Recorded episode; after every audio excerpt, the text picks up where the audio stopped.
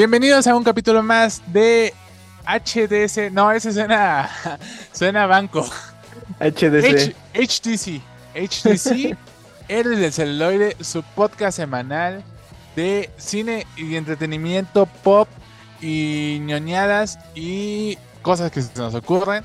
Estoy aquí con mi amigo Juan José Hernández. ¿Cómo estás, amigo? Muy bien, aquí emocionado ya el capítulo 17, cada vez más cerca del capítulo 20, nuestro Del primer 20. peldañito dentro de Que recuerden, se prometieron Cosas. para el 20. Se vienen cosas grandes. Ya conforme nos acerquemos ya les diremos bien qué onda, pero pues nada, pues aquí vamos a platicar de muchas cosas. Entonces pues a ver qué vamos a tener el día de hoy en el menú. El día de hoy, mi queridísimo amigo, vamos a tener estas ya tradicionales noticias. Que hay varias, eh, ya la huelga de escritores anda haciendo sus estragos. También tenemos nuestro ya tradicional top 5, pero con un, con un giro de tuerca ahí interesante que todavía no, no conocen. Tenemos nuestras reseñas, eh, que tenemos varias el día de hoy. Tenemos la reseña de la nueva de Transformers, eh, también del documental de Paco Stanley de El Show y claro los estrenos de esta semana. Entonces, pues si está listo, si lo, si lo, si lo, ¿cómo se dice cuando, cuando quieres, si lo, si ¡Córtale, mi chavo, córtale!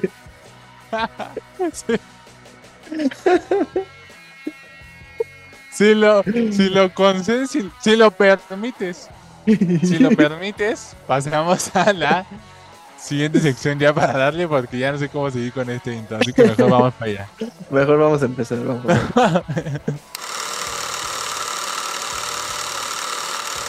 Y pues nos arrancamos con las noticias más importantes de esta semana. Y la primera de ellas le compete al cine mexicano.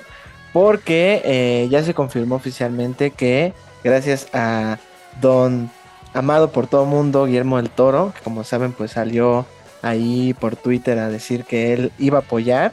Que pues sí se va a llevar a cabo la 65ava entrega de los Arieles aquí en México. Que si son de otro país, pues los Arieles es básicamente el Oscar de México, ¿no? Es, es la presea cinematográfica de aquí de, del país.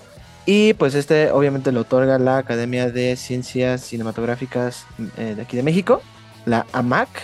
Y eh, en esta ocasión, obviamente, supongo que tiene que ver mucho que Guillermo del Toro está apoyando porque la sede de esta ceremonia, número 65, va a ser en Guadalajara, que por primera vez en toda la historia del Ariel, pues va a ser fuera de la Ciudad de México y va a ser en el Teatro de Gollado de allá de Guadalajara el 9 de septiembre.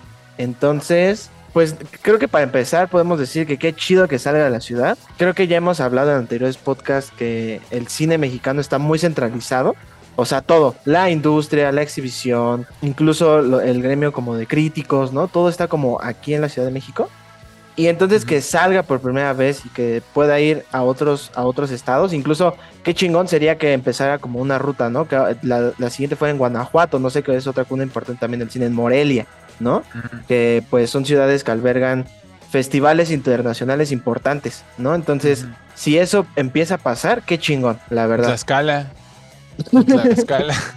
Ahí que sea en la plaza donde pusieron las escaleras eléctricas, güey, pues es como su recinto más nuevo, ¿no? Güey, que yo una vez fui a Tlaxcala y neta, neta, nunca he probado un mejor requesón que el de Tlaxcala, ¿eh? Pero estoy de acuerdo. Eso, creo que de todo eso, la, o sea, lo más relevante es una, justo que sale, y dos, que sí se van a hacer, ¿no? Porque Sí, qué bueno. se había dicho que, o sea, ya habían anunciado, o sea, que este año no iba a haber Ariel, que pues todo está de la chingada, como cada vez va peor para la industria mexicana en cine. Y, y pues que siempre sí, y creo que está, o sea, que qué bueno que sí va a haber, va a haber premios porque hacen, quieran o no, sí hacen un poco de, de ruido y visibilidad a el buen cine mexicano, ¿sabes? Porque Sí. la verdad es que el Ariel, en cuestión de prestigio, creo, de nominaciones, sí siempre Ujú. está bien. O sea, Sí. nunca nominan una chingadera como llega a pasar, por ejemplo, en los Oscars, ¿no? Que sé que estamos hablando de un premio muy distinto en nivel eh, de peso, ¿no? Que tiene en, en la industria un Oscar, un Ariel. Pero sin duda lo que está nominado al Ariel siempre es muy chingón. Y pues la verdad que, que, que felicidad, que, que regrese el Ariel sí, sí es muy importante. Y también, eh, bueno, si mencionaste, pero los nominados se van a conocer el 20 de junio, que ya, Sí, la otra semana. falta bien poquito. Así Sí. es. Sí, pues Eh, ahí entre las más sonadas que está, está obviamente Ruido, está incluso yo creo que hasta Huesera, ¿no? Podría entrar. Y Bardo, ¿no? Mm, ¿No estuvo el año pasado? Según yo, entra hasta este año, porque estrenó después de los. Mm, pero, pero fíjate que no sé si vi mal, vi- o sea, entré a la página de IMCINE y vi la lista de los de las películas inscritas y no vi Bardo, ¿eh? O sea, no sé Mm. si tengo mal el dato, pero no sé, no me suena que esté. Yo me acuerdo incluso que sí llegué a escuchar que no le inscribieron una cosa así, ¿eh? Según yo, Órale. según yo. Está bien, o sea, creo que Bardo tampoco. Pues Huesera merecería mucho, eh, la neta. Es- Sí. Esa película estuvo muy, muy increíble. Sí, definitivamente.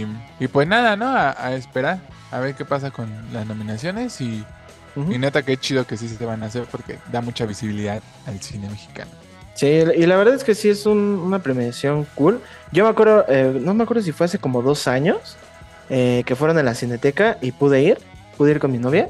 Y fuimos y, y fue básicamente la ceremonia, fue creo que en la sala 1 o 2, algo así, de la Cineteca de acá de la Ciudad de México. Y a nosotros nos pusieron en salas chiquitas y en la pantalla pues obviamente la proyectaban, ¿no? Y, y se pone se pone padre, pero ¿sabes qué? Siento que a nivel, digamos, como tal ceremonia, todavía le eh, carece un poco de como, como, o sea, no que, no que necesariamente tengan que estar al nivel del Oscar, porque el Oscar sí es eh, más una ceremonia que tiene que buscar el entretenimiento, ¿no? Que busca el rating. Sí, Siento que aquí es más- sí, siento que aquí es más como hacerla más acces- accesible al público, ¿sabes? Como que el público se interese un poquito más y eso, pues darle como ese prestigio un poquito. Y, y- y mejor producida, ¿no? Porque yo me acuerdo hace como dos años, creo que fue una, y que, y que me dijiste, está, está todo este, porque todo le estaba saliendo mal, así se les cortaba el audio cada rato, la imagen. Sí. Y me acuerdo que yo te dije, bueno, güey, pero pues, están haciendo todo lo que pueden, ¿no? Como para hacerlo. Me dijiste, sí, pero es que si no se les exige como que hagan las cosas chidas, eh, pues no- Y eso me dejó pensando esa vez. Y sí es cierto, o sea, estamos hablando como... Porque hay, hay mucha forma de justificarte, ¿no? Como, pues el presupuesto no es el mismo que en una premiación grande, lo que quieras. Ujú. Pero estamos hablando de la Academia de Artes Cinematográficas del país, ¿no? No es posible que no se pueda hacer ni siquiera una transmisión, pues bien hecha, ¿sabes? Porque sé. todo se siente como un programa súper amateur del canal 22, así que se les corta la transmisión a cada rato, que ya se cayó el sonido. Y el canal Y- 22 no tiene programas tan mal producidos, o sea, ese es el punto, ¿no? O sea, que incluso el, el canal el 22 o el 11, no sé dónde usualmente pasan, no tienen No vayan a esa tener calidad. mejores. Sí. Justo, y, y que la Academia de Cine Mexicano no haga... no- porque no ha habido una transmisión así realmente chida, chida de los Sí, memorable. A lo mejor la ceremonia, por ejemplo, me acuerdo cuando fue la del Palacio de Bellas Artes, fue como muy, muy... Pero ahí no se transmitió, ¿no? Pero no se transmitió, fue como un evento, ¿no? Sí. Y aquí, aquí que se ha transmitido, siento que ninguna transmisión ha estado chida. Y pues no sé, a lo mejor hasta le venga bien trabajar en otro lado que no sea La Ciudad de México, que luego es muy caótica en todos los aspectos. Sí, pues ahí está. eh, van a ser el próximo 9 de septiembre.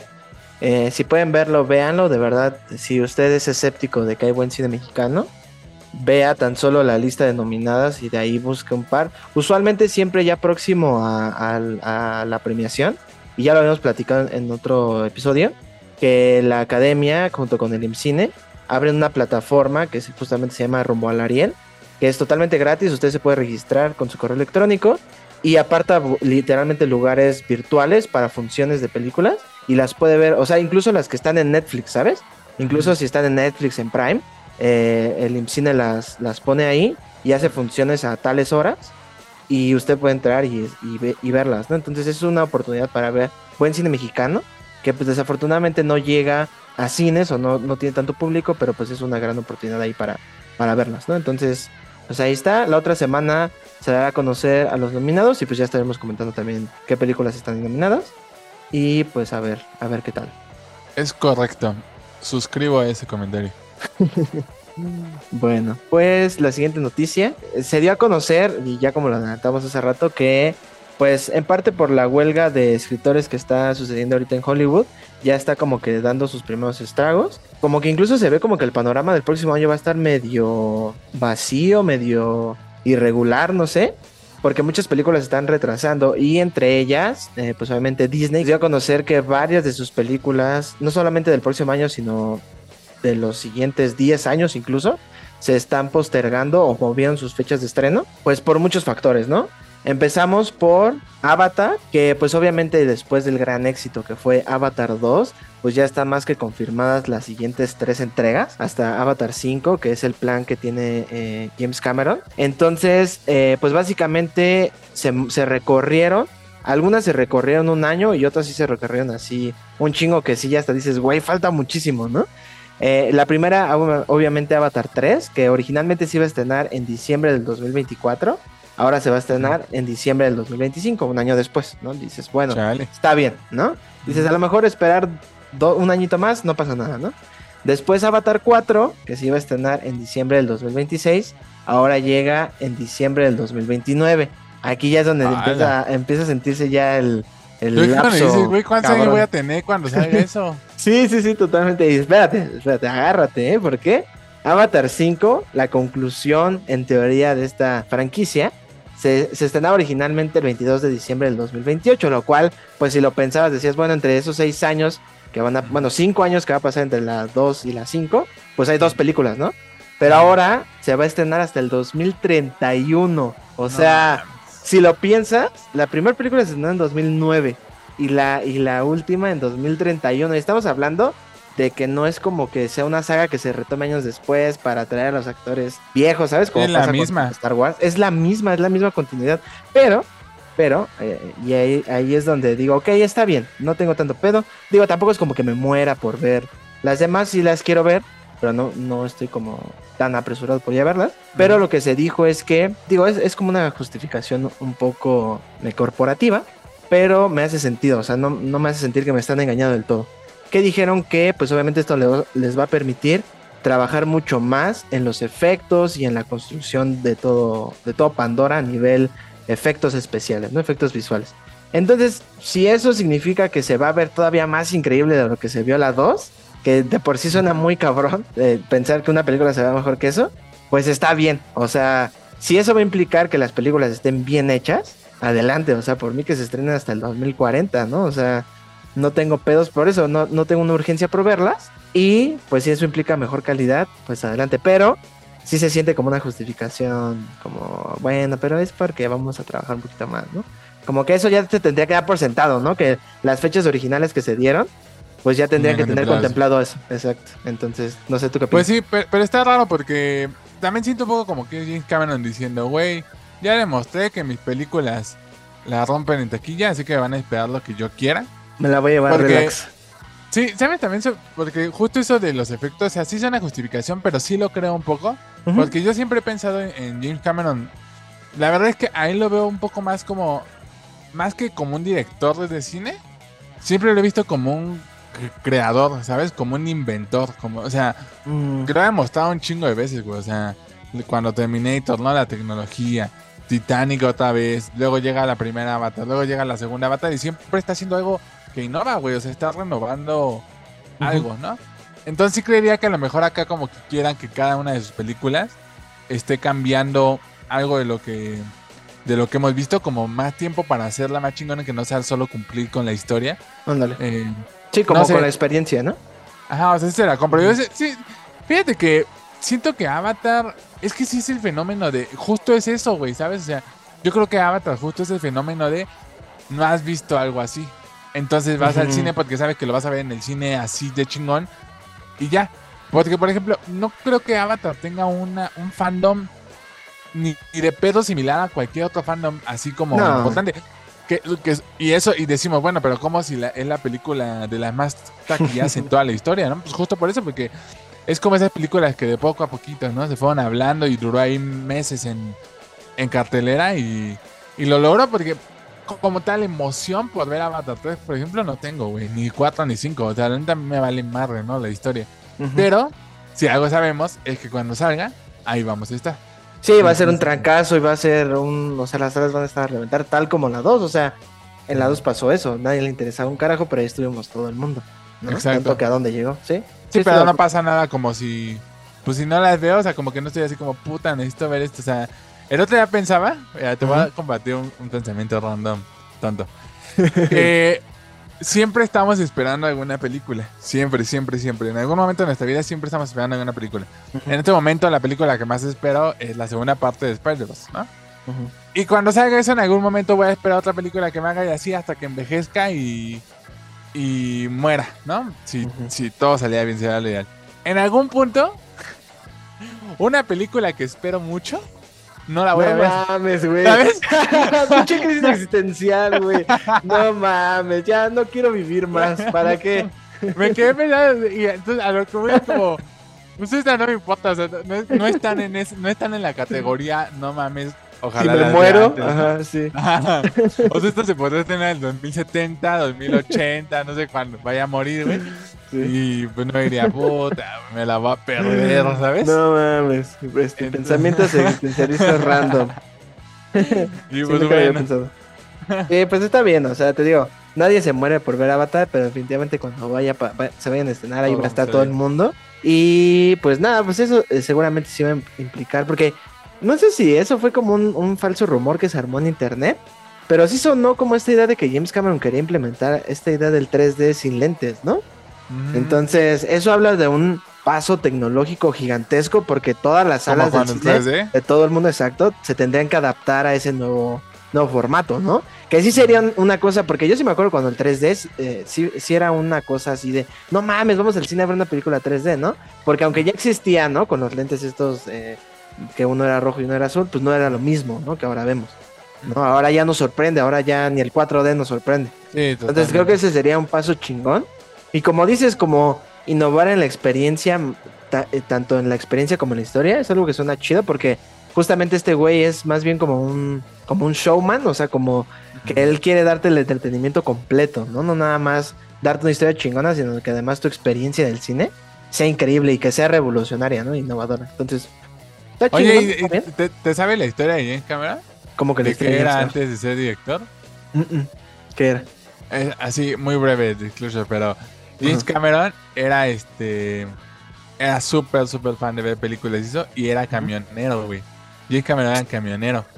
Y una vez, no me acuerdo dónde escuché, si quieren la siguiente semana tengo el dato corroborado al 100, pero vio Star Wars. Y cuando vio Star Wars dijo, ¿qué pedo esto? O sea, es- yo quiero hacer esto en mi vida. Y él lo dijo, o sea, así de palabras. Y ese día decidí que ya no quería ser camionero, ¿no? O sea, que mi vida tenía que ser eso. Y está cabrón porque eso me muestra mucho. Algo que sé es, por ejemplo, que James Cameron es de los directores que no estudiaron cine como tal, ¿sabes? Y James Cameron está cambiando la industria de la tecnología en el cine, ¿sabes? Cuando era camionero, güey. O sea, eso está, está bien cabrón, ¿no? Y pues Sí. nada, un, un dato interesante para esto de Avatar, pero sí me parece que justo ahí está el éxito de su taquilla, de que siempre está innovando las cosas y de que Ujú. por eso pueden mandar la película 5 al 2031 y le vale más, porque de todos modos va a lograrlo, güey. Sí, no, y el madrazo que va a meter en taquilla va a ser increíble. Y sí, pues, eh, o sea, lo que decías tan solo en Star Wars, George Lucas hizo lo mismo en su momento. O sea, él cambió, él implementó toda esta idea del cine digital y filmarlo en digital y editarlo en digital. Él, él como que implementó y apoyó mucho esa innovación tecnológica. Entonces, pues está siguiendo esos pasos. Sí, entonces, Y, pues, y lo que decíamos, o sea, justo es como esos fenómenos que pasan que marcan de verdad la historia del cine, ¿no? Ujú. Que es lo que decíamos la semana pasada con Across the Spider-Verse, que ahorita tienen la oportunidad de ir al cine y ver algo que está cambiando la historia del cine en la animación, ¿no? En cómo funciona. Y como esa hay varios ejemplos que han, han ido modificando. Y pues nada, ahí está Avatar 3, 4 y 5, 2025, 2029, 2031. Suena cabrón, ¿eh? O sea, sí suena imponente, güey. Mm. De ahí por ahí decía Soy Saldaña que ella empezó creo que cuando tenía veintitantos, una cosa así, que ahora para la, la quinta va a tener cincuenta y tantos, entonces sí dices, puta, güey. Sí, es Sí, no una... Güey, yo creo que ya voy a ir con mis hijos a ver Avatar 5, ¿sabes? O sea, sí es como, chale, si lo ves por ese lado, sí está cabrón. Sí, Pero güey, bueno, sí, ese, es, totalmente. ese es en cuanto a Avatar, y ahora Ah, qué pasamos loco. A- al lado Marvel, que personalmente también es de Disney. Y pues aquí estas no están tan drásticas, pero sí se movieron algunas cositas. La principal y la que me- a mí me hace un poquito de ruido, no me preocupa tanto, pero sí un poco, es que Deadpool 3 adelanta su estreno. Originalmente se iba a estrenar el 8 de noviembre del 2024, o sea, el otro año. Pero ahora se va a estrenar el 3 de mayo. Es bien Entonces- pronto, ¿no? Porque ya ¿Sí? significa que ya hasta debería venir un tráiler. Pero, pero se sigue grabando, güey. O sea, apenas empezó a grabarse el poco? mes pasado. ¿sí? Según yo ya, según ya la habían grabado, ¿no? Yo hasta pensé que por eso ya estaba como que Es pues que- esta ya la tenemos, adelante. Ya está escrita, sobre todo, yo creo. Sí, sí, sí, porque te acuerdas que reportamos hace unas semanas que ya habían empezado a grabar a pesar de la huelga, pero que ya no podía improvisar Ryan Reynolds porque era reajustar el guion, entonces eso ya no se podía hacer por lo mismo de la huelga. Entonces me preocupa un poco porque, pues obviamente el hecho de que se esté grabando sin guionistas en set, pues sí está, sí es de considerarse, o sea, porque si se tiene que reescribir algo, pues, o sea, no se puede o no, o no hay como esa supervisión, ¿no? Lo cual pues sí, sí es importante y de considerar. Que por ejemplo yo estaba viendo que la última vez que hubo una huelga de escritores, casualmente también hubo una película donde salían Wolverine y Deadpool juntos. ¿Y cuál crees que es, güey? Pues es Oh. Wolverine. Entonces, eh, o sea, como que por ese lado sí digo, chale, ¿no? O sea, si ya lo pones en ese... Se repite la historia. Esperemos que no, esperemos que no, porque creo que si Hugh Jackman está regresando, Es porque algo, algo vio chido. por ese lado como que digo, ok, ojalá que no sea, no sea una señal mala. Pero por ahí en la semana igual leí un tweet de uno de los insiders que sí son medio confiables, que decía que había visto la, eh, la lista del cast de esta película.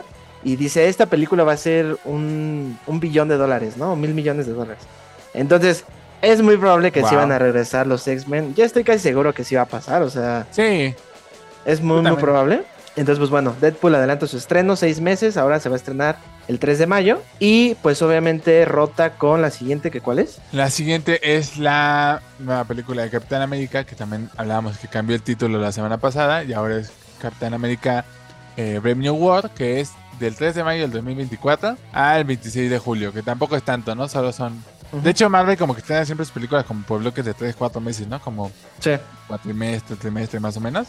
Sí. Y pues aquí como que nada más fue un cuatrimestre de reajuste, creo que no fue tanto. De hecho, hasta parece un poco como, como que movieran nada más Deadpool antes. O sea, como Deadpool va a ocupar el lugar que tenía Capitán América.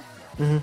Y Capitán América el siguiente, el siguiente, pues sí, el siguiente cuatrimestre, trimestre, ¿no? Entonces, pues está raro, pero justo también es- lo que te digo, creo que son las películas que ya están un poquito más, pues cerradas, o sea, ya no pueden cambiarle mucho, ¿sabes? Entonces, no creo que le esté afectando tanto, porque más adelante sí hay cambios ya más drásticos. güey. Sí, o sea, porque, o sea, porque por ejemplo, las siguientes dos, que es Thunderbolts y Blade, esas sí ya pararon por completo producción por lo de la huelga. Entonces, eh, siento que este reajuste se está haciendo en sí por Thunderbolts. Porque Thunderbolts llegaba en eh, verano, o sea, en julio, pero ahora se mueve hasta diciembre, ¿no? Entonces como que se siente que movieron Thunderbolts, movemos Deadpool para acá y en medio ponemos Capitán América. Entonces ahora Thunderbolts se estrena el 20 de diciembre, eh, que pues a los tres fans de los Thunderbolts... Eh, ¿Sabes qué? Siento que los cómics sí tienen muchos fans porque la alineación está chingona. O sea, es Deadpool, este, Cable, eh, eh, Hulk rojo, ¿no? Que es este Sí, rojo. pero, pero aquí es puro cascajo. Sí, aquí están los personajes B menos interesantes del mundo, ¿no? O sea, está ahí. Creo que lo único que me hace querer verla es que va a salir esta. Eh, no, no, no, este, Flores Pugh. Ah, y Hailey Steinfeld. No, pero ella no va a salir ahí, güey. Ella No, es de los. ah, ella es de los buenos. ¿verdad? Sí, cierto. Entonces, pues ahí está Thunderbolt se mueve. Y Blade, que es una película que sí ha tenido como varios, como tropezones, porque eh, creo que sí se dio a conocer que este güey, Mahershala Ali, que obviamente va a ser Blade, sí dijo que él no iba a grabar ni madres hasta que se reescribiera el guion. Entonces, como que se ve que es por ahí la onda de que se retrase, porque ese sí se movió hasta febrero del 2025. Ese iba a llegar en diciembre del 2024, se movió a febrero, pero pues también se está viendo afectada. Que yo siento que, o sea, mientras más dure la huelga, esto más se va a mover, ¿eh? O sea, estas son como las fechas que Es dieron. que eso es lo que está cabrón, que no, no, no se ve que estén llegando a un acuerdo ya pronto. Te digo que por ahí conozcan que, que trabaja de guionista y eso, y justo tiene contactos de allá, y dicen que no, o sea, que no, no hay camino, y que ellos eh, planean así la huelga para un año, güey, así de andar en No huelga. mames. Y, Sí. pues, y pues sí lo creo, porque neta no se ve que haya avanzado en nada. Sí, no, no se ha escuchado como que nada. Entonces, pues estas son las fechas si todo se arregla, pero también se puede, se, se puede seguir moviendo. ¿eh? Sí, puede seguir. Eh, la siguiente, Fantastic Four, se mueve para el 2 de mayo del 2025. Ocupa el, el lugar o la fecha en que se iba a estrenar la primera parte de la siguiente Avengers, que era Mm. Avengers Kang Dynasty, que se mueve pues del 2025 a mayo del Pero 2026. estuvo cabrona, fue todo un año además. Todo un año. Entonces, esa sí, creo que esa tanto le está pegando la huelga como todo el desmadrito que trae Güey, ¿qué, qué, pasará en Neta, no me imagino esas oficinas porque Por ejemplo, en medios, neta, yo creo que ya valió, ¿eh? O sea, ya tardó Ujú. mucho en arreglar ese relajo.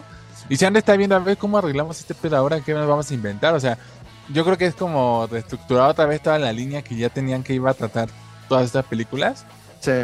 Yo creo que han estar ahí reestructurando todo y sí está, sí está hardcore. Sí, porque igual la siguiente Avengers, que es Avengers Secret Wars, igual se mueve un año del 2026 a mayo del 2027, lo cual ya habíamos hablado que se muevan las fechas por mí mejor. Aquí sí, en este caso no se está moviendo cinco años, pero se está postergando un año, lo cual, pues ahí puedes escribir un guion mucho más chingón, puedes trabajar más los efectos, lo que sea, pero esa insistencia de que ya por favor ya no nos entreguen Ah, cosas horrendas, Más ¿no?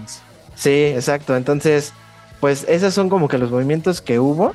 Eh, sí, lo de Avengers, pues sí, es, es obviamente por todo lo que está pasando.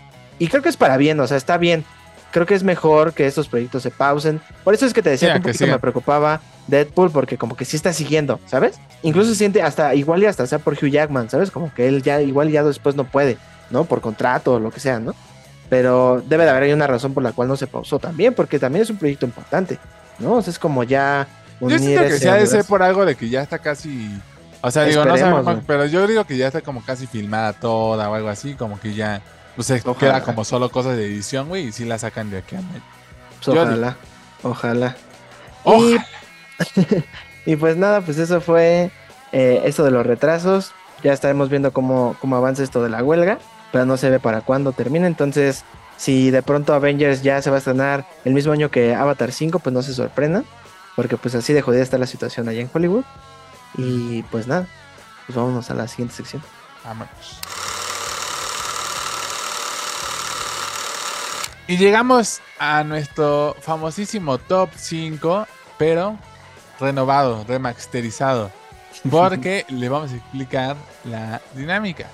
Este es nuestro top 5 personal. Cuando digo personal es el de Alejandro y el de Juanjo, cada uno hizo el suyo. De series, programas que nos marcaron en nuestra infancia. ¿no? Entonces, eh, pues vamos a, a mencionarlos, a ver qué opina uno del otro. Y debatiremos, porque yo sé que Juanjo veía una que otra cosa que no estaba chida. ¿no? Entonces, aquí va de Es nuevo. Ah, ¿Qué, es que quisimos hacerlo separado porque no nos poníamos de acuerdo, o sea, porque uno decía, uno decía, no mames, como esa, ¿no? Y otro decía, otro, no, güey, es que tú no sé qué, ¿no? Entonces mejor dijimos, a ver, entonces vamos a armar el debate, que cada quien presente su top 5 y pues ya lo vamos discutiendo. Entonces, pues a ver, a ver qué De tal se pone. Pues vas, arráncate tú. Ok, así que aquí va de nuevo. Este es nuestro top 5 de series o programas que nos marcaron en nuestra infancia. El número 5 es, es una serie que pasaban en Nickelodeon y que era Teenager y que hablamos de ella la semana pasada, que es Soy 101. Ok. Soy 101, la neta sí me marcó. O sea, sí.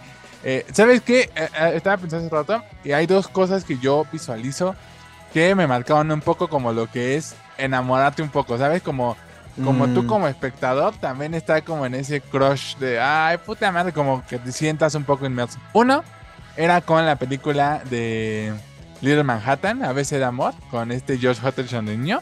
muy no bueno. manches, cuando veía esa película, neta, o sea, yo la veía de niño y me llegaba. Así que yo también decía, te odio, Rosemary, ¿no? O sea, de, de.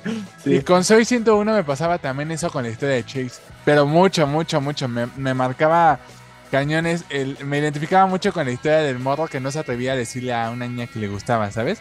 Sí. Y pues, yo estaba chico, o sea, yo iba aquí en la primaria, secundaria, ¿no?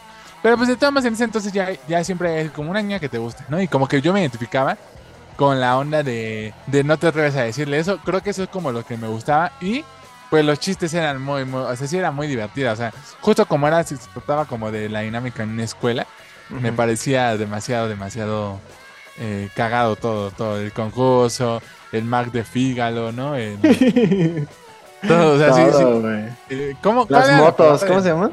Ah, tripiente. Tripiante, SkateX, ¿no? Algo así se llamaban. Ajá. eh, Jet, Jetex, ¿no? Ser cool y hacerte notar. ¿Sabes también qué, güey? Sus celulares. ¿Te acuerdas? Como que se Ajá. abrían bien chidos. Sí, sí, sí. Tiene muchas cosas bien cool. Sí. Entonces, ese es mi número 5. Sí, no, está muy bien, ¿eh? O sea, la acepto. Creo que está chida. Eh, ¿Sabes qué también? Creo que como, o sea, no sé si también por ser de, o sea, de México o Latinoamérica, eh, sí te venía esta idea de la universidad, ¿no? O que era Ujú. como una preparatoria más bien, ¿no? Pero- high school. ajá. Pero sí era como esa idea de irte a vivir con tus amigos y pasártela chido, ¿sabes? Como que sí te vendía esa, esa idea. Y Sí. pues nada, pues aquí la realidad de Latinoamérica es otra. Aquí vas a la secundaria diurna número 71. Puta madre, a la telesecundaria. Sí, pues bueno, está muy bien, está chida, me gusta. ¿Cuál es tu número 5? A ver, mi número 5 es una. Yo, yo he de declarar, yo no era, la verdad, niño ni Disney, ni Nickelodeon. Yo tuve No, cable. es que ya estás tirándole ahorita a uno. Es que voy a empezar con un programa de History Channel. Ah, no. Ah. no, no es cierto. No, pero, pero sí era medio. Pues no independiente, pero pues era del canal 11. Y es mi número 5, es 31 minutos. Es una serie que, pues yo me acuerdo mucho de llegar de la escuela, prenderla al 11 y estaba 31 minutos. Que, dato curioso, por si no sabían por qué se llama 31 minutos, es porque los creadores, eh, pues obviamente hicieron o crearon este programa eh, dentro de una convocatoria justamente para crear un programa de televisión que creo que sí era como financiado por el gobierno chileno. La serie obviamente es chilena y era para pasarse en la televisión pública de Chile, ¿no? Entonces, eh, uno de los criterios para escoger el programa es que el piloto eh, tenía que durar 31 minutos. Entonces, no se les ocurrió otra cosa y le pusieron así a la serie. Y pues obviamente, si no la han visto, es una serie de marionetas, es un noticiero, obviamente con noticias falsas. Pero para empezar, pues, eh, eh, o sea, las marionetas son súper icónicas. Creo que si eres, si eres de los que crecieron viéndola, le tienes un cariño muy profundo, ¿sabes? Yo me acuerdo mucho también que me marcó la- la- las canciones que salían, porque como buen programa de noticias, pues tenía sus secciones y tenía al final, fíjate como aquí en el podcast tenía su top, ¿no? Que era su top de canciones. tap, tap, tap. Exacto. Entonces pasaban unas rolas muy chidas y pues eran rolas que ellos grababan y que sí salían en discos, incluso yo tuve varios Ah, discos. Y eso eh, y esa serie yo la veía con mi primo, entonces tengo ese recuerdo como muy tratado de escuchar las canciones y hasta la fecha hay una que otra que, que, que me gusta porque 31 minutos resurgió en la pandemia Muy cañón. y tuvo ahí como algunas este, iniciativas con la UNESCO, creo, como para los niños, como para motivarlos un poquito. Y estaban muy padres, como unas cápsulas muy, muy padres. Y en general la serie tiene esta alma de no tratar a los niños como tontos, ¿sabes? Como enseñarles cosas que puedan entender desde muy chicos, pero presentados obviamente con marionetas, ¿sabes? Me gustaba mucho y creo que la más icónica y, y por la, la que más creo que tiene ese valor social es la de Juan Carlos Bodoque, ¿no? Que era una sección donde él hablaba mucho de cuestiones ambientales, ¿no? Y de cuidar el ambiente, todo obviamente con humor, eh, con mucho carisma, todas las marionetas súper icónicas, súper entrañables, ¿sabes? Y hasta la fecha yo sigo viendo, o sea, mi sobrina en la pandemia me tocó enseñarle 31 minutos y se enamoró, cabrón, ¿no? Entonces sí es Sí, una sí, cosa-. No, no, no, a mí me marcó muchísimo y hasta la fecha yo puedo seguirla viendo y me va a seguir dando risa. Entonces, eso, la labor social de, de enseñarle a los niños cosas sin olvidarse que los puedes entretener y divertir. Y eso, darles incluso canciones, ¿sabes? Es, es una cosa Ujú. bien completa, es un programa muy, muy completo. Sí, la gente tiene razón. Fíjate que yo, debo aclarar, así como él no fue niño Disney, yo nunca fui niño del 11. Nunca, nunca. Pero 32 minutos siempre fue un programa que si estaba, me gustaba, o sea, lo dejaba. No puedo decir que fui fan, que lo vi así, que vi todos los capítulos, no, no, no. Pero sí, sí admito que sea mucho y justo, que sí tenía como... Siento que también como que 32 minutos lo valoras un poco también ya cuando creces. Ujú. Eh, justo eso que dice que no te trata como pendejo, ¿no? Y porque sí tiene un buen como de contextos, hasta luego hasta sociales, de equidad, éticos, todo que sean interesantes. Entonces sí, fíjate que yo fui al, al Latino en 2020, 19, no No mames, ¿y te tocó verlos, güey? güey. No, güey. O sea, yo conocía algunas, ¿no? Así, este, mi muñeca me habló, me Uf. dijo, no, o sea, pero había un chingo de gente, había tanta gente porque le dieron un escenario que no era el principal ni el mediano, era como el chiquito. Mm, Güey, les quedó súper chiquito, o sea, sí. neta, la gente no cabía en ese escenario, o sea, estaban no más grandes, ¿no? No mames, sí. Este, y pues sí, creo que sin duda marcó a mucha gente y fue una gran opción. ¿eh? Sí, pues ahí está. Ese es mi número 5, 31 minutos. Pues vas, ¿cuál es tu Ah. número 4? Mi número 4 es una caricatura. No estaba seguro de si entran caricaturas o no a esta. Sí. Pero chingue su madre que la puse. Mi número 4 es Los Padrinos Mágicos. Los Uy. Padrinos Mágicos sí me marcaban mucho cuando estaba morro. Creo que más allá de, de como de que me dejara algo, creo que esta, esta, esta caricatura 100% es porque es muy entretenida y divertida. y fin, güey. Así, y se acabó. O sea, neta, neta, hace poquito, creo que estaban pasando, porque luego en la madrugada, así como que, cuando no hay nada que ver, así me pongo a ver toda la guía de televisión, y vi que estaban los padrinos mágicos, y dije, no mames, y lo puse y era así, de esa, por ejemplo, puedo decirte que he visto todos los capítulos, o sea, y me acuerdo de la mayoría, ¿no? Y era divertidísimo, o sea, creo que tiene todos los personajes que necesita una serie eh, para volverse como divertida, ¿sabes? Como el padrino mágico que es como tonto, ¿no? La otra que es como la ley de, de la razón. Y así entonces eso me pareció como, no sé, siempre me pareció muy muy entretenido. Y pues nada, eso, los padrinos mágicos es mi número 4. me acuerdo que los eventos importantes eran muy chidos, como... Habían capítulos que eran como tres capítulos corridos, cuatro, como Ah, sí, como, Como cuando, se metían a la tele, ¿no? cuando entraba la programación de televisión iba a varios programas. Había otro en el que en el que indagaban en la historia del profesor, ¿cómo se llamaba? Este Cracker, Cracker, Eh, Crocker. Crocker. Muy bueno, Eh, sí. Y, y esa historia está bien chida, ¿no? De que él tenía padrino Michael, pero la Y que eran Cosmo y Wanda, güey. Ajá, y Ujú. quedó todo traumadito, ¿no? De que eran ellos y... No sé, o sea, esa, esa cosa como que cuando, cuando lo veías era como un evento, así como, no mames, el capítulo triple, ¿no? Déjalo, ese Ujú. está bien chido. Y pues nada, los Michaels, increíblemente divertidos. Sí, y que también tuvo crossover con Jimmy Neutron, ¿eh? También eran buenos. o sea, Ah, ah, también ahí tuvo como tres crossovers con Jimmy Neutron que también estaban padres. Pero que después, no se sabía que sea, o sea, ah, existe como la temporada original, que es la que pasaban en Fox Kids después que convirtió Mm. en Jetix. Y después hubo más temporadas que pasaban en Nickelodeon, como que Nickelodeon compró los derechos de los Mágicos. Todos esos ya no los vi, pero porque ya no eran para nada lo mismo, o sea, Porque ya hasta salía el bebé, ¿no? Puff, Ajá, algo así. ajá, creo que ahora ya está teniendo un perro y que Timmy comparte sus padrinos mágicos con una niña, creo, ¿eh? o sea, siguen en, en vigencia.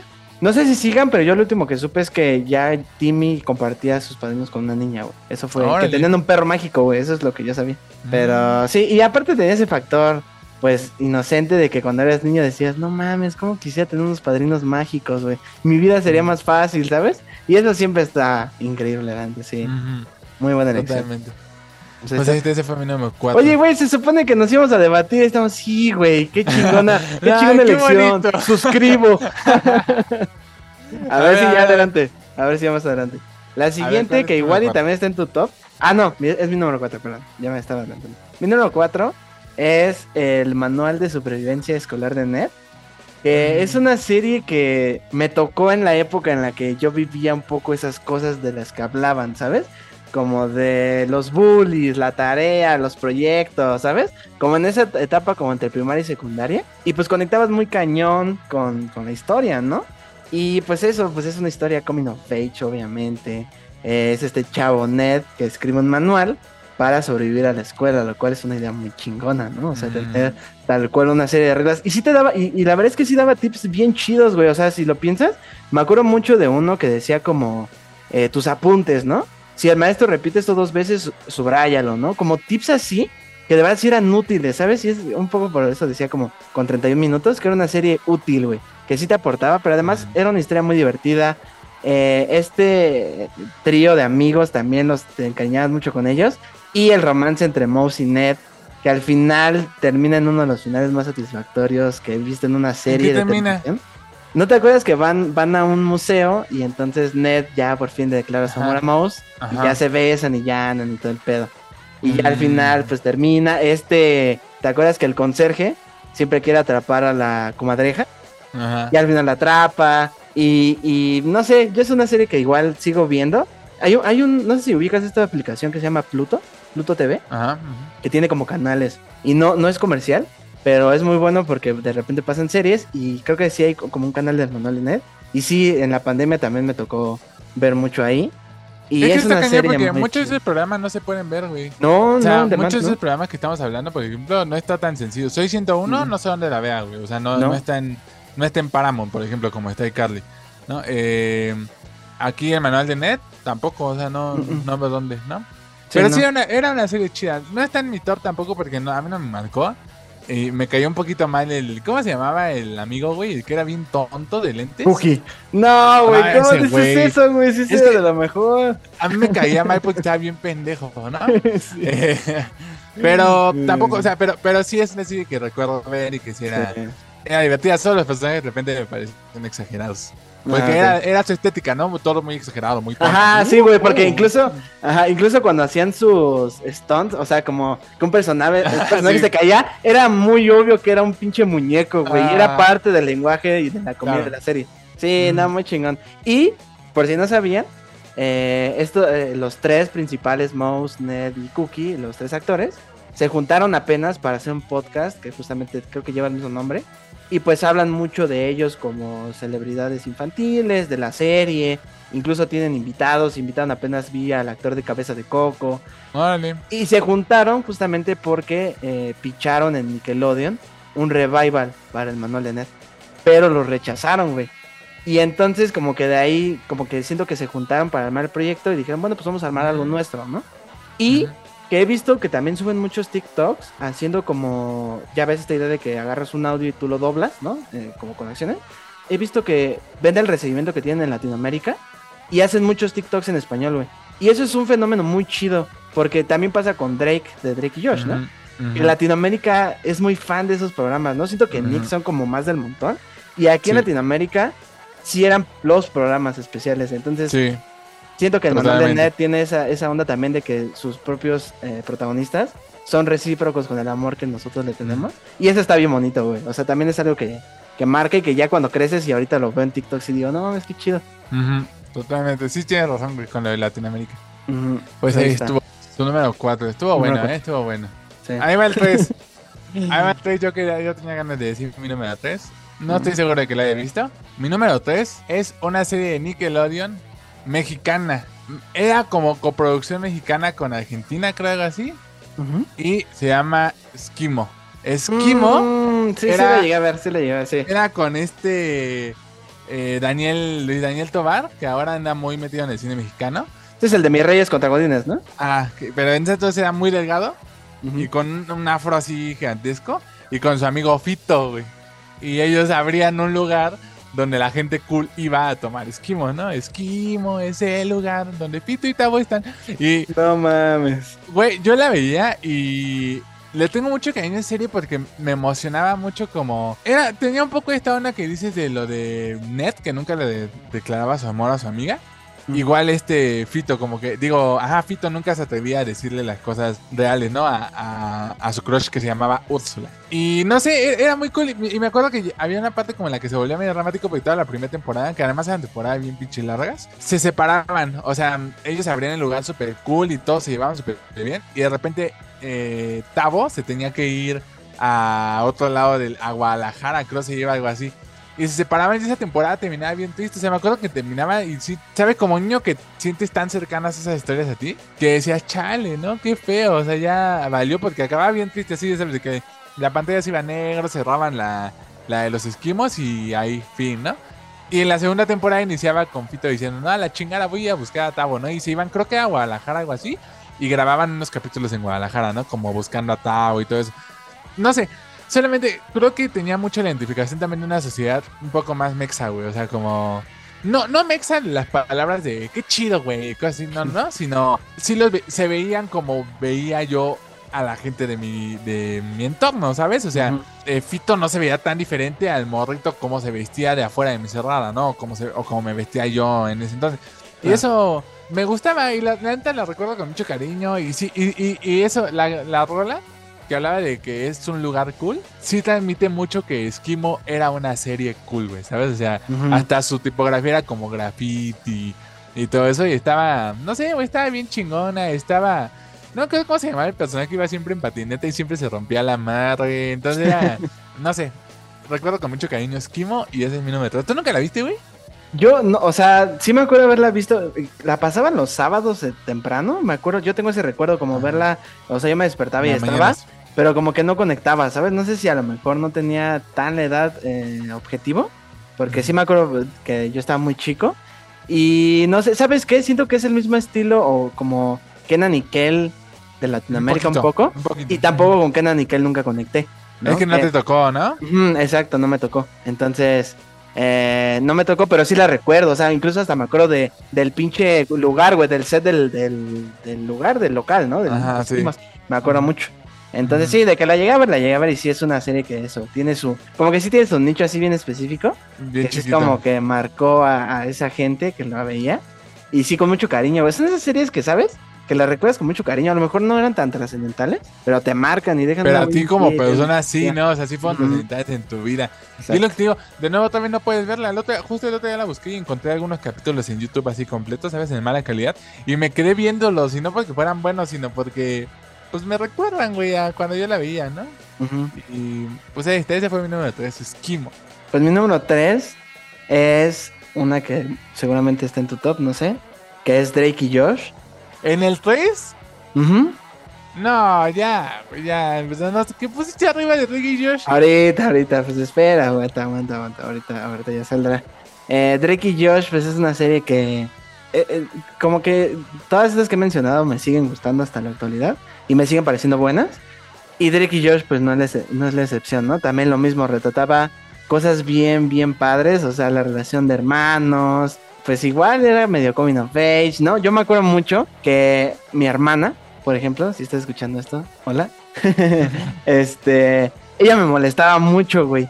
Entonces, en mi familia siempre se quedó que ella era Megan, ¿no? Y, y ese tipo de cosas como esas de relaciones y eso. Y en general, pues, los capítulos son muy memorables. Es una comedia. Creo que es la comedia de. Nick. La comedia de Nick que no es tonta, ¿sabes? O que si lo es, es, es inteligente en cómo ser tonta. ¿Me explico? Porque, por ejemplo, el personaje de Drake es muy bobo, ¿no? Mm. Entonces, y los dos, ¿no? Son muy bobos. Eh, Pero es, es inteligente en cómo ejecuta esa tontería, ¿sabes? O sea, tiene gracia, tiene chiste. Sus protagonistas tienen un chingo de carisma. Tanto así que, pues no por nada Drake Bell es quien es aquí en México, ¿no? O sea, de verdad todo el mundo lo ama, ¿no? ¿Qué más puedo decir de Drake y Josh? Igual, otra serie que terminó muy bien. Me acuerdo mucho que terminaba con Drake ya lanzando su hit, ¿no? En un, en un comercial del Super Bowl. Eh, y, y me gustaba esta, esta idea de que terminaban peleando. Como que estos güeyes van a seguir peleando toda la vida porque Es son hermanos. Mm. Exacto. Y porque así es la relación de hermanos. O sea, tú puedes crecer, tú puedes cambiar, tener éxito, lo que sea. Pero vas a seguir teniendo esa dinámica medio infantil si quieres. Pero esa dinámica pelear y bromear con tu hermano, ser cómplices, ser Porque, enemigos de repente. Ajá. El último, ese que dices de cuando firma, es el de la película, ¿no? Porque el, el último es una película justo cuando se van, creo, a Mm. Hollywood, algo así. Que se equivocan de firma y se meten. No, ese es antes, güey. Ese es antes, ese es antes. No me acuerdo cuál es el final exactamente de y Josh. Es cuando, es cuando eh, te digo que le llaman a Drake para que haga, ponga la canción para un comercial del Super Bowl de unos tenis. Que la cambia de los camarones Ajá, gigantes, exacto, ¿no? exacto, exacto. ese. Ah, que sí. se casa, este, también esta, ¿cómo se llama? La dueña de los cines. Megan, no, no, este... No, no, no, este, ¿cómo se Helen. Güey, es que, y ¿sabes qué? Tienen un chingo de momentos que hasta la fecha nos siguen dando ahorita, risa, y que son memes. Sí. El de, oye, tranquilo, viejo. Es en ese capítulo igual cuando ella se acerca a la cámara ¿no? y grita, "Ah". Sí. Sí, no Es que. ¿ves? ¿Sabes Nos sigue dando risa porque es muy efectiva. Ajá. De la, de la fuegosfera. ¡Ay, es güey! Güey, yo veía eso. Yo veía eso de la fuegosfera y decía, no mames, yo, yo, o sea, yo me moriría también, o sea, yo qué voy a eso. ¿eh? Y cuando se peleaban en la alberca de chocolate, yo también Sí, decía, no, no, qué delicia, o sea, yo Sí. necesito estar ahí, ¿no? No, pinche serie bien chingona, ¿eh? La verdad es que sí. Y, y te digo, se mantiene vigente, o sea, no es como que ya haya envejecido. No, pues era un, un humor dos milero, ¿no? No, no es cierto, sigue siendo bien graciosa Sí, y bien divertida, entonces... Muy, Hace todavía como un año la pasaban en el 5 en, en Reggae Josh la pasaban en el 5 en las tardes. Porque sigue vigente, güey. Y yo la ponía y la seguía viendo, o sea, y me seguía riendo así un buen, un buen, un buen. Ya sabes, la del 5 que te ponía un capítulo y ya después la otra semana decían, cambiamos la programación, ya no sale, güey. Ajá. Pero, y lo mismo con Reggae Josh, yo no sé dónde verla. O sea, la he buscado y tampoco está Mm, en, mm. en plataforma. Creo que Es antes estaba en Claro Video, ¿no? ¿Te acuerdas? Ah, sí, sí, sí, sí. antes estaba en Claro. Video. Pero pues ya quién sabe dónde esté. Pero pues Drake y Josh, una serie que marcó seguramente a mucha gente. Y pues sí, es una serie que recuerdo con mucho cariño. Nice. Pues vas. O ¿cuál sea, es tu está. número dos? Mi número 2 es probablemente el programa que más marcó mi infancia. Y este sí es per se un programa. Y estoy hablando de el Zapping Zone, que era de Disney Channel. Yo sí era Disney Channel por completo. Y miren que no puse programas de Disney Channel en mi top. Porque en el Zapping Zone, es que el Zapping Zone, o sea, era un programa que empezaba a las 4 y media de la tarde y terminaba a las 7. Y era como, después del Zapping Zone viene el maravilloso mundo de Disney y era una película, ¿no? De 4 y media a 7 era este programa en el que conducían, uno de ellos era Roger González, que ahorita ya anda en la tele super hot. Y lo que pasaban eran como mini cápsulas a veces de los programas que hacían, adelantos de películas que venían. Y había un juego muy, muy, muy famoso que se llamaba el Stop, ¿no? Que, que tú llamabas a- por teléfono y era como una carrera en la, en la que te hacían elegir así de, oye, a ver, para empezar, ¿no? De primera, ¿quién quieres que corra contigo, no? Y entonces elegías a tu camarógrafo. Daniel Pintor, Peter el Soñador, no sé qué, ¿no? Así a tu camarógrafo estrella. Ya que elegías a tu camarógrafo empezaban y ese güey corría así en chinga. Y cuando llegaba a una estación, tú contestabas por teléfono, así de tal. Entonces siento que era lo equivalente a la gente que pidió su credencial de... Mm, de- ¿Cómo se llamaba ese programa 11? este. Ay, Bisbirige, ajá. Eh, así, yo, yo no, por ejemplo, nunca, nunca vi Bisbirige, güey. Pero Ujú. eh, sí marqué muchas veces al Zapping Zone nunca me contestaron. O sea, como que sea la niña que estaba saturada todo el tiempo. Y en el medio de ese, de ese programa estaban los programas icónicos de Disney Channel. O sea, los hechizos de Waverly Place, Saki Cody, Hannah Montana. Eran como dos horas y media de las dos horas y media del niño que quiere ver tele y ese pinche, esa cápsula era, era la joya del tutarre, ¿no? Y no sé, a mí me marcó de verdad muy cabrón. O sea, yo sí pasaba mis tardes enteras viendo el Zapping Zone.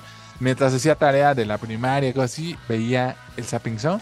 Y le tengo un chingo de cariño, pero un chingo de cariño. O sea, que ver los programas en YouTube así luego cómo juegan el stop y eso. Y me parece bien, bien melancólico, bien lindo. O sea, sí, pero le tengo cariño al Zapping Zone de Disney Channel. Muy solo en Disney. Tú no te gustaba, ¿verdad? No, yo sí no. Yo, es que igual tenga que ver. Te digo, yo tuve ya cable hasta más grande. Yo creo que lleva en la secundaria. Entonces, ya igual y cuando ya veía el Zapping Zone, ya era como, híjole, ¿no? Este.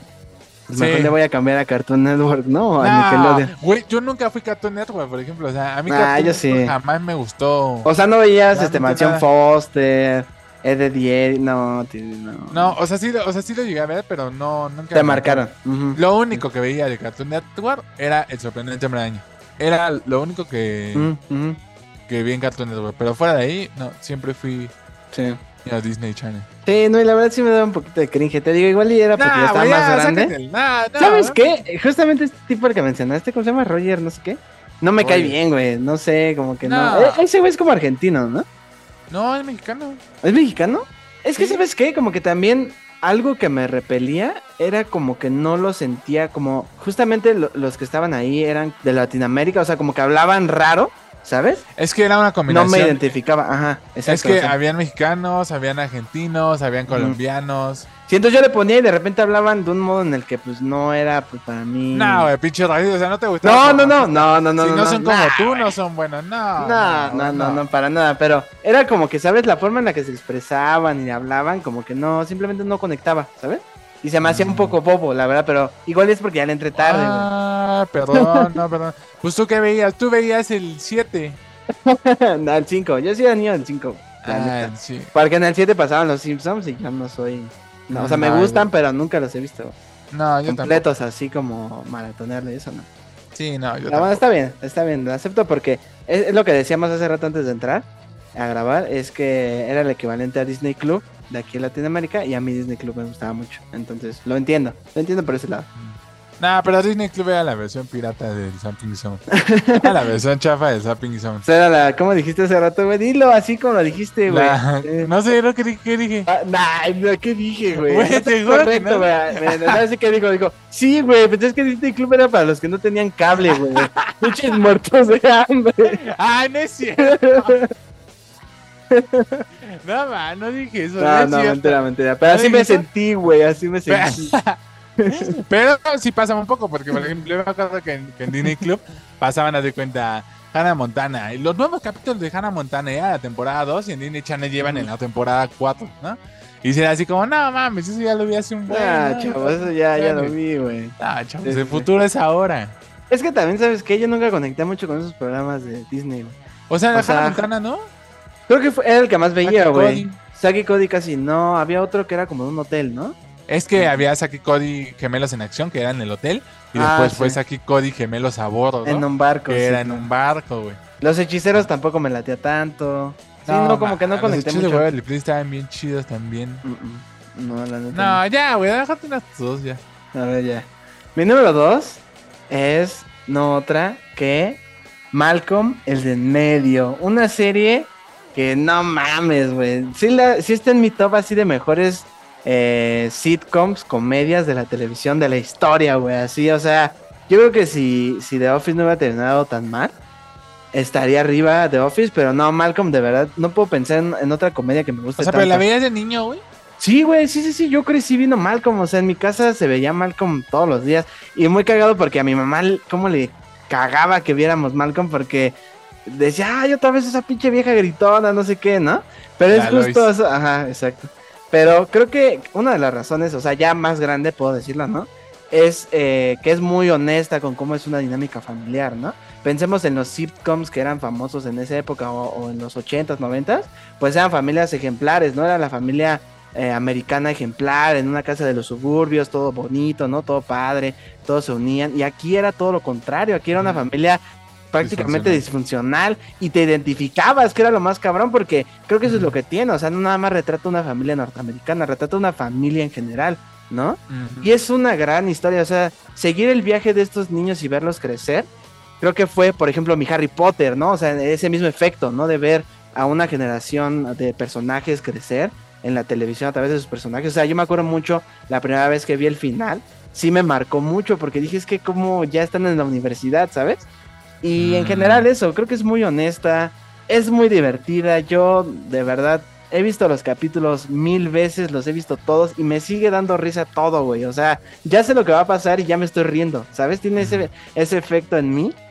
Y, y no mames, es una serie que sí me ha acompañado, me acompañó por mucho, o sea, puedo decir que después de la infancia todavía la seguía viendo porque sigue como que de repente apareciendo ahí en Canal 5 también en la programación de acá de México y la sigo viendo y me sigue divirtiendo y no mames, es una serie así increíble y debo decir que sí me emociona que no sé si escuchaste hace un tiempo que Brian Cranston dijo que sí había medio planes ahí de hacer una película. No mames, yo estoy muy ahí, güey. Yo soy el primero en Porque sí es una serie que sí, sí da para. Sí, totalmente. pasada, ¿no? Como de Soy 101, quién sabe si funciona ahora un Ujú. revival, porque era como lo chido. Y, y Malcolm, sí, com- justo como siempre fue tan real, como que sí te imaginas que tendrían más problemas en la actualidad, ¿sabes? Y Sí. resolverlo como gente real. Y eso. Sí, te. Qué, qué, qué curioso porque Juanjo es un poco más chico que yo. Y yo siempre sentí que a mí no me tocó Malcolm, güey. O sea, Mm, sí me gusta Malcolm, pero yo jamás crecí con Malcolm porque yo siempre pensé que no me tocó, ¿sabes? Eh, no sé, y era, era el 5, entonces te digo, yo también no veía tanto el 5, yo sí, creo que ese era el problema. Creo que ese era el problema, que solo estaba embobado Sí. con Disney y con Nickelodeon. Pero sí, de que es una gran serie. De hecho, últimamente se han hecho como populares varios clips así, como elecciones de vida de Malcolm. sí. Y el otro día vi uno muy chido de, de, de que Malcolm va a una fiesta, seguro ya lo has visto. Y Mm. que le dice a Sí, Reese, claro. este, es que ya estaba ebria, creo algo así, y la pude besar y no lo hice, ¿no? Y él le dice, no, pues al contrario, ¿no? Hiciste bien algo así porque no abusaste de una niña que no estaba consciente, algo así le dice. Ujú. Dices, eso para una serie, eh, pues que estaba, eh, una infantil y que estaba dedicada, o sea, para, pues, para adolescentes, jóvenes, ¿no? Niños pues está muy chido, ¿no? Que, que ya tuviera ese tipo de pensamiento, incluso antes de que ahora es como muy, muy por cumplir la cuota decir ese tipo de cosas, cuando, cuando ahí no pasaba eso. Sí, era más por decir lo correcto, ¿no? Y no por imponer algo que tenía que decirse, ¿no? Sí, Exacto. muy de acuerdo. Sí, total. Y aparte, ¿sabes qué también? Ya, pues obviamente más grande, ves más cosas, o sea, por ejemplo, ya ves más cosas en, en los papás, su relación de ellos. Hay un capítulo donde recuerdan cada embarazo de, de Lois. Es súper bonito, de verdad, o sea, sí es, retrata muy bien lo que es, eh, pues es una relación de pareja y los problemas y que a veces eso, las discusiones y todo, y es lo que te digo, es muy, muy honesta porque no le tiene miedo a mostrar así los calzones, güey, literalmente, o sea, sí es una serie que no tiene miedo a, ¿cómo decirlo? Como quitarle ese, ese filtro de todo perfecto a las familias y decir, las familias son realmente así, ¿sabes? Sí, no. está muy chido. Muy, muy padre. Pues ahí está, ese es mi número dos. Pues mi número uno ya se spoileó un poco, así que solo voy a, a, a rescatarlo un poquito más, que es Drake y Josh, como ya lo dijo Juanjo, por eso me sorprendió que lo tuviera abajo. Yo pensé de hecho que íbamos a coincidir en el 1. Drake y Josh para mí es la serie más divertida del mundo. eh, sus conflictos me llegaban. Me acuerdo que cuando se peleó había una parte en la que se peleaban eh, Josh y Reg y Josh. Yo iba a decir Josh y Reg, eso es como, Aguas. como blasfemia. Sí. Eh, que Josh le decía que ya no quería ser su amigo. Y, y que Reg llegaba todo mojado a la escuela, ¿no? ¿Te acuerdas? Que llegaba todo mojado. Y le decía, te necesito, Josh, no sé qué, ¿no? Y al final terminaba, regresaba a su casa y, y jugaba ping pong y le decía que hacían como el maestro, no sé qué, reta, Mm, alumno, ¿no? sí. Y empezaban a jugar. Y me parecía bien bonito como que ellos arreglaban su relación de hermanos. Porque eso, es- eso hizo Rick y Josh. O sea, ellos dos, no mames, la química increíble que tenían en cámara. O sea, de verdad maravillosa. O sea, na- juntos se ve que lo hacían súper chido, tanto que trascendió, ¿no? O sea, como hoy en día ves así como que es que el Josh que, que no quiso hacer la serie con Drake, ¿no? Y cosas así. O sea, lo sigues viendo un poco como hermanos, aunque ya no son hermanos. O sea, en lugar de verlos como actores, sigues viendo como Josh le dijo no a Drake, pero lo piensas como. Le dijo que no a su carnal, casi, casi, ¿no? O sea, como. No lo sacas del personaje porque lo hicieron muy bien, de verdad. Ellos tenían una química cañona y creo que sí marcaron. No solo a mí, sino a mucha gente, Drake y Josh, así todo el tiempo, todo el tiempo. Y pues ya, es lo que puedo decir mi número uno, pero es una gran, gran serie. Muy bien, pues ya nada más que decir, ya lo dije, muy bien. Y pues mi número uno es eh, como que siento que es una serie que digo que me gusta y como que la gente a veces me ve mal, no sé, no sé cómo decirlo, como que está estigmatizada, que es muy estúpida, ¿sabes? Y yo sé que es estúpida, güey, pero creo que esa era parte de su encanto, que es Bob Esponja. O sea, yo si no hay caricatura que más me haya marcado, güey, de verdad, o sea, porque era totalmente eso, güey, o sea, era llegar, prender la tele y ver Bob Esponja y no pensar en nada más, güey. Esta serie no me dio nada, no me enseñó nada, pero no mames cómo me marcó Bob Esponja, güey. O sea, hasta la fecha yo me sigo riendo, güey. Igual en esta misma plataforma que les digo, hay un canal totalmente de Bob Esponja y ahí lo veo y lo veo con mi sobrina, ¿no? Justamente cuando, cuando es la hora de la comida. No, güey, ya di que lo pones tú solito, así. Sí, güey, yo lo pongo, yo lo pongo, yo se lo puse, o sea, yo se lo enseñé, güey. O sea, yo, yo, no se lo enseñé, ¿no? Pero comparto eso con ella un poco, ¿no? Y, y, güey, el- un, un día yo estaba solo, no sabía qué poner y dije, güey, voy a poner Bob Esponja, ya no quiero pensar, ¿no?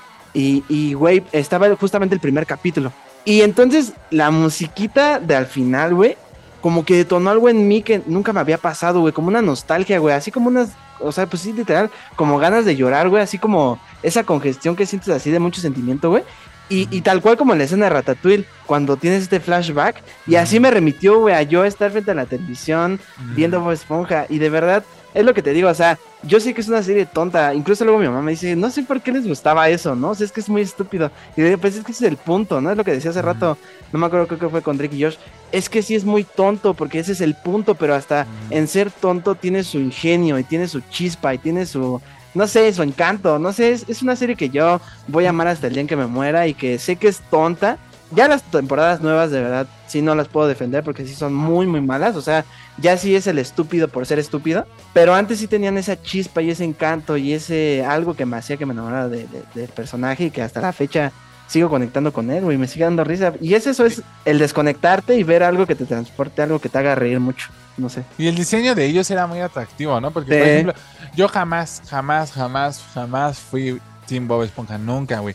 Y a mí justo nunca me gustó porque me parecía muy tonto, ¿no? ujú. O sea, a mí sí no, no me... Pero no manches, de que marcó un pateabas a todo el mundo veía Bob Esponja. Había tazos de Bob Esponja, había tarjetas de Bob Esponja, o sea, la ropa de Bob Esponja así en niños se veía un buen, ¿no? Entonces, creo que tenía que ver mucho eso, como que era muy simple y el diseño de los personajes era muy, muy atractivo, muy colorido todo, muy, muy lindo. Sí, O sea, y te digo, o sea, yo, yo era una serie que la tenía ahí como que me gustaba. Te digo que ese- esa vez que me pasó eso, como sentir eso, güey, como esa nostalgia, nunca me había pasado, güey. Yo estaba cenando solo, yo estaba en mi casa y sentí eso, güey. Dije, ¿qué pedo? ¿Qué, qué estoy sintiendo? ¿Sabes? Como que es un poder que tiene, el, pues eso, los sentidos, los tu recuerdos. memoria. A veces es algo que comes, a veces algo que ves, que escuchas, ¿no? Y a mí me pasó con eso. Fíjate que a mí me pasó también con- justo con Drake y Josh. Ves que te dije que hace como un año lo pasaban todavía en el Ujú. 5. Y empecé a ir al básquet. Y cuando yo era niño, iba a jugar básquet en las torres. Mm. Regresaba del básquet. Y mi mamá nos hacía así que quesadillas de queso Oaxaca. Y siempre me hacía un licuado de chocolate. Siempre. Y entonces me acuerdo que ese hace como un año, güey, tiene poquito. Regresé del básquet y dije, ya sé que a las 7 ponen Drake y Josh. Y me hice así un Mm. licuado, güey, y unas quesadillas. Y me puse a ver, y dije, no mames, eh, sí te regresa como el feeling de, wow, o sea, esto de verdad era mi infancia por completo, este momento así. Solo, no, ¿sabes? Como que piensas en no me preocupaba nada más que mi tarea. Yo ni hacía tarea, güey, ¿no? Pero tarea o cosas así. Y es, sí, la melancolía de, de recordar buenos tiempos. Sí, no mames, qué chingón. Pues no está. Ya, güey, fue dijimos que iba a ser de debate y fue de melancolía. Chale. Pues ahí está, eso es lo que detonó este top. Muy bueno. Y pues nada, pues también compártanos qué series o programas nos marcaron. Si estos que mencionamos o otros, porque sí hay muchas series que dejamos fuera, pero que sí tienen un papel o que jugaron un papel fundamental en nuestras infancias porque pues era nuestro escape, ¿no? Y que es, es eso, o sea, siempre fueron esa ventana, algo que te distraiga y que te haga soñar como niño, no sé. Totalmente. Pues vámonos ahora sí a la siguiente sección. Pues vámonos. Y ahora es turno de hablar de las reseñas, las películas y series que vimos esta semana. Y pues vamos a empezar con la que fue la escena fuerte de la semana pasada, que fue Transformers, El despertar de las bestias. Que si ustedes no escucharon el capítulo anterior, yo decía que yo le tenía mucha fe, que creía que iba a estar buena. Pues eso, iba esperanzado que iba a estar chida, no iba con altas expectativas, pero dije... Por- porque viste Bumblebee, ¿no? Gustó por Bumblebee. Ajá, sí, por Bumblebee. Sí, exactamente. Sí, justamente por eso. Porque las anteriores, pues bueno, han sido como que una cosa muy rara que no terminé por desconectar de ellas. Y por Bumblebee, que es una extraordinaria película, me sentía pues bastante confiado en que esta iba a poder seguir esos pasos. Y con toda la pena y la tristeza del mundo, les puedo decir que al menos para mí no es así. Como que siento que estoy del lado de la minoría, la como que en general a la gente le gustó mucho, pero siento que se está abordando como por el al fin una buena película de Transformers, ¿sabes? Como que siento que se está abordando por ese lado y no tanto por ver la película en sí misma. Que, Mm. eh, o sea, ya hablando como tal de ella, tiene los mismos pedos de las películas de Michael Bay. Así, o sea, hagan de cuenta que nada más lo que hicieron fue cortarle eh, la sobresexualización a las mujeres, las explosiones y la bandera americana todo el tiempo de la pantalla. Eso lo quitaron y dejaron todo lo demás, que es exactamente lo que hizo Michael Bay. Entonces, tenemos la misma pinche trama de todas las anteriores películas, que es O sea, un básicamente villano con, que Ajá, un villano que busca un artefacto mágico, ¿sabes? En la una es el Q, en la otra es esa chingadera que no sé ni qué era. Y en esta es una llave. Sí, o sea, es que es que de verdad es la misma película. Es un, es- son unos, son los villanos buscan este artefacto mágico para destruir Cybertron y la Tierra, lo que sea, ¿no? Da igual. Eso, pues se sigue la misma, la misma trama. Y pues por lo mismo, pues obviamente no hay riesgos, no hay nada, no hay nada nuevo. Creo que en general, ¿sabes qué? Siento que el problema es siempre tener estos pinches mega, estas tramas gigantes de salvar al mundo, ¿sabes? Ujú. ¿Por qué no simplemente una trama de, bueno, pues vamos a regresar a Cybertron, ¿no? Que sí lo tiene, que sí tienen eso en su trama, pero se siente que eso se va a explorar en la siguiente película, ¿sabes? O que, o que no se va a explorar, ¿sabes? Porque a final de cuentas que ellos regresen a Cybertron es como ya el final de la franquicia, en, Medio comillas. Ajá. Entonces, puta, como que sí, siento que en general carece, es un poco como lo que pasa en el primer Suicide Squad, tener esta pinche amenaza tan gigante que no da para, Mm. ¿sabes? Desarrollar bien algo aquí pequeño, entrañable, no sé. Eso es una de las principales cosas y les digo, es, es la misma película que las anteriores de Michael Bay, solamente que sin los trademarks de Michael Bay, o sea, y es ahí donde yo digo, es que el pedo no es Michael Bay. El pedo es el estudio que no sabe qué chingados hacer con esos personajes, ¿sabes? Y creo que también parte de los de las personas que les dijeron que les gustó son fans. Y, y, y, y creo que algo que me sirvió de irla a ver es como salirme de, de mi burbuja de ser fan de Marvel, que es lo que ahorita impera y lo que ahorita es, ah, es que es para fans, ¿no? Y como así decir, chale, como que eh, lo que te digo, salirme de esa burbujita y decir, bueno, eso es lo que le está pasando al, ¿qué te gusta? Al 70% del público que está yendo a ver una película de Marvel. Que decir, puta, pues es que esto qué, güey, o sea, esto no, no me hace sentido, no, no, no. ¿Por qué me ¿sabes? emocionaría esta Ajá, cosa? ¿no? Exacto, exacto, porque sí tiene muchas cosas que después de ver la película vi que eran cosas de las de la caricatura original, de muchas cosas viejas, ¿sabes? O sea, como que sí tiene esta idea de el fan service, ¿sabes? Lo cual pues sí me hace pensar de que, que no mames, o sea, incluso con el propio Marvel, ¿sabes? Como que ya no me ahorita vamos a hablar de ello, de Flash, pero he visto cosas de Flash que, que son que siguen esa misma línea del fan service y que digo, puta madre, ya estuvo bueno, ¿no? O sea, es ¿Por que qué- antes... ¿Por qué no creaba una pinche historia buena y ya, Exacto, no? exacto. Todo tiene que ser fan service, todo tiene que estar al servicio de los fans, porque si no los fans no van a ver tu película y la queman en redes sociales y ya nadie la va a ver, pero no es eso, o sea, es que la idea es darle una película al público en general que disfrute, tanto tus fans como los espectadores habituales, ¿sabes? Y, y sabes qué, también otro problema que, que- que veo, a- además de eso del fanservice, es que ya todo tiene que ser un universo compartido o una franquicia. Ya no, ya no, ya, ya, ya, o sea, al menos en, en los grandes blockbusters se está, perdiendo, se está perdiendo el tener una película buena y que si es buena, pues va a dar para más, ¿sabes? Aquí ya te tienen que adelantar eh, todo, güey, o sea, y, y- Sí, y- y no es, promesas. Sí, y no, y no es como que no puedas construir un mundo vasto, ¿sabes? Porque, por ejemplo, los personajes estos que hablábamos, que son animales, que yo no tenía ni idea ni de que ex- existían, fueron lo que más me gustó a mí de la película. Eh, están interesantes, está chingón, la idea de ellos está padre. Siento que su lore es mucho más interesante a cómo lo plantean en la película, como que en la película solo te dan como una introducción ahí hablada de quiénes son. Y eso me pareció mucho más interesante que la misma pinche película. Y, y, y me extraña porque lo mismo, sigue padeciendo de los mismos problemas. Personajes humanos de los cuales no te interesa, o sea, llegó un momento en el que dije, estos güeyes a mí no me interesan, quiero ver a los pinches robots, ¿sabes? Y esos personajes, los Maximans, si no me equivoco, que son estos Transformers animales, tienen cosas interesantes en su historia, o sea, como que sí tienen un arco padre. Y dije, ¿por qué no mejor me muestras esto y no me introduces a personajes humanos que no me interesan en lo absoluto? O sea, tenemos el caso de Bumblebee, ¿no?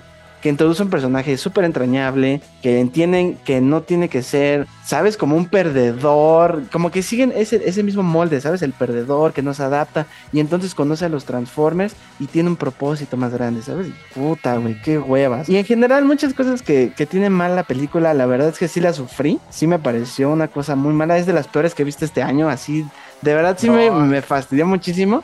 Y así lo que vino a coronar todo fue la escena post créditos, que ya te conté qué pasa. Y bueno, para los que nos Ya escuchan. cuéntala, Y cuéntala. si no les interesa Transformers, se les voy a contar, ¿no? Es, como ustedes saben, Transformers, pues es una línea de juguetes de Hasbro, ¿no? Y otra línea de juguetes, pues es G.I. Joe, ¿no? Entonces, se les hizo así, no mames, güey, ya sé, ya sé qué vamos a hacer, güey. Al final, que le den una tarjeta de presentación al protagonista, al protagonista humano, y que diga G.I. Joe. No mames, sí, güey, sí, claro. Y de verdad, es lo que te digo, ya todo tiene que ser un universo compartido, güey. Yo que no soy fan de eso, sí dije, ay, no mames. Incluso, ¿sabes qué? Como que en general yo sentía que me tocó como en una sala que sí era medio fan, porque sí reaccionaban mucho. Y en ese momento sí fue como, ay, no. Como, ¿sabes? Como, güey, nada más cuéntame a los pinches Transformers y ya no necesito que me lo conectes. ¿Sabes qué? Y está llegando un punto, eh, creo que te lo decía eh, en broma el otro día. Está llegando un punto esto de las franquicias y los universos compartidos, que neta, solo porque está ahí Greta Gerwig, pero no me sorprendería que al final de Barbie, güey, saliera Max Steel, ¿sabes? Y Mm. así de ridículo como se escucha, así de ridículo está Mm. aquí en esta película. Entonces, ya qué hueva justificar con que es que es para fans, no, güey, ya, o Es sea, que y- ¿quién, está haciendo esto, no? O sea, porque, o sea, de verdad no tiene ni pie ni cabeza. O sea, yo lo pienso como, si quieres que tu franquicia se haga más chingona, No la unes a G.I. Joe, que a todo mundo le vale más G.I. Joe, o sea, sí. G.I. Joe a nadie le importa, a lo mejor tendrá fans de los juguetes, pero eso que representan en- realmente en, en el mercado de la gente que lo vea, nada. ¿no? Y se me hace medio ilógico, o sea, como que además es como, por eso digo, ¿quién está haciendo eso? Como a huevo buscar cómo conectarlo a algo, sí. aunque sepas que no va a funcionar, o sea, ¿cómo nadie se ha dado cuenta de que conectarla a Yayo es la cosa más, más estúpida, más irrelevante del, del mundo, ¿no? O sea, es como, ah, ok, ya. Y, Güey, se siente como una pendejada, güey. Así como, ya, por si no les pareció lo suficientemente estúpido todo, tengan, ¿sabes?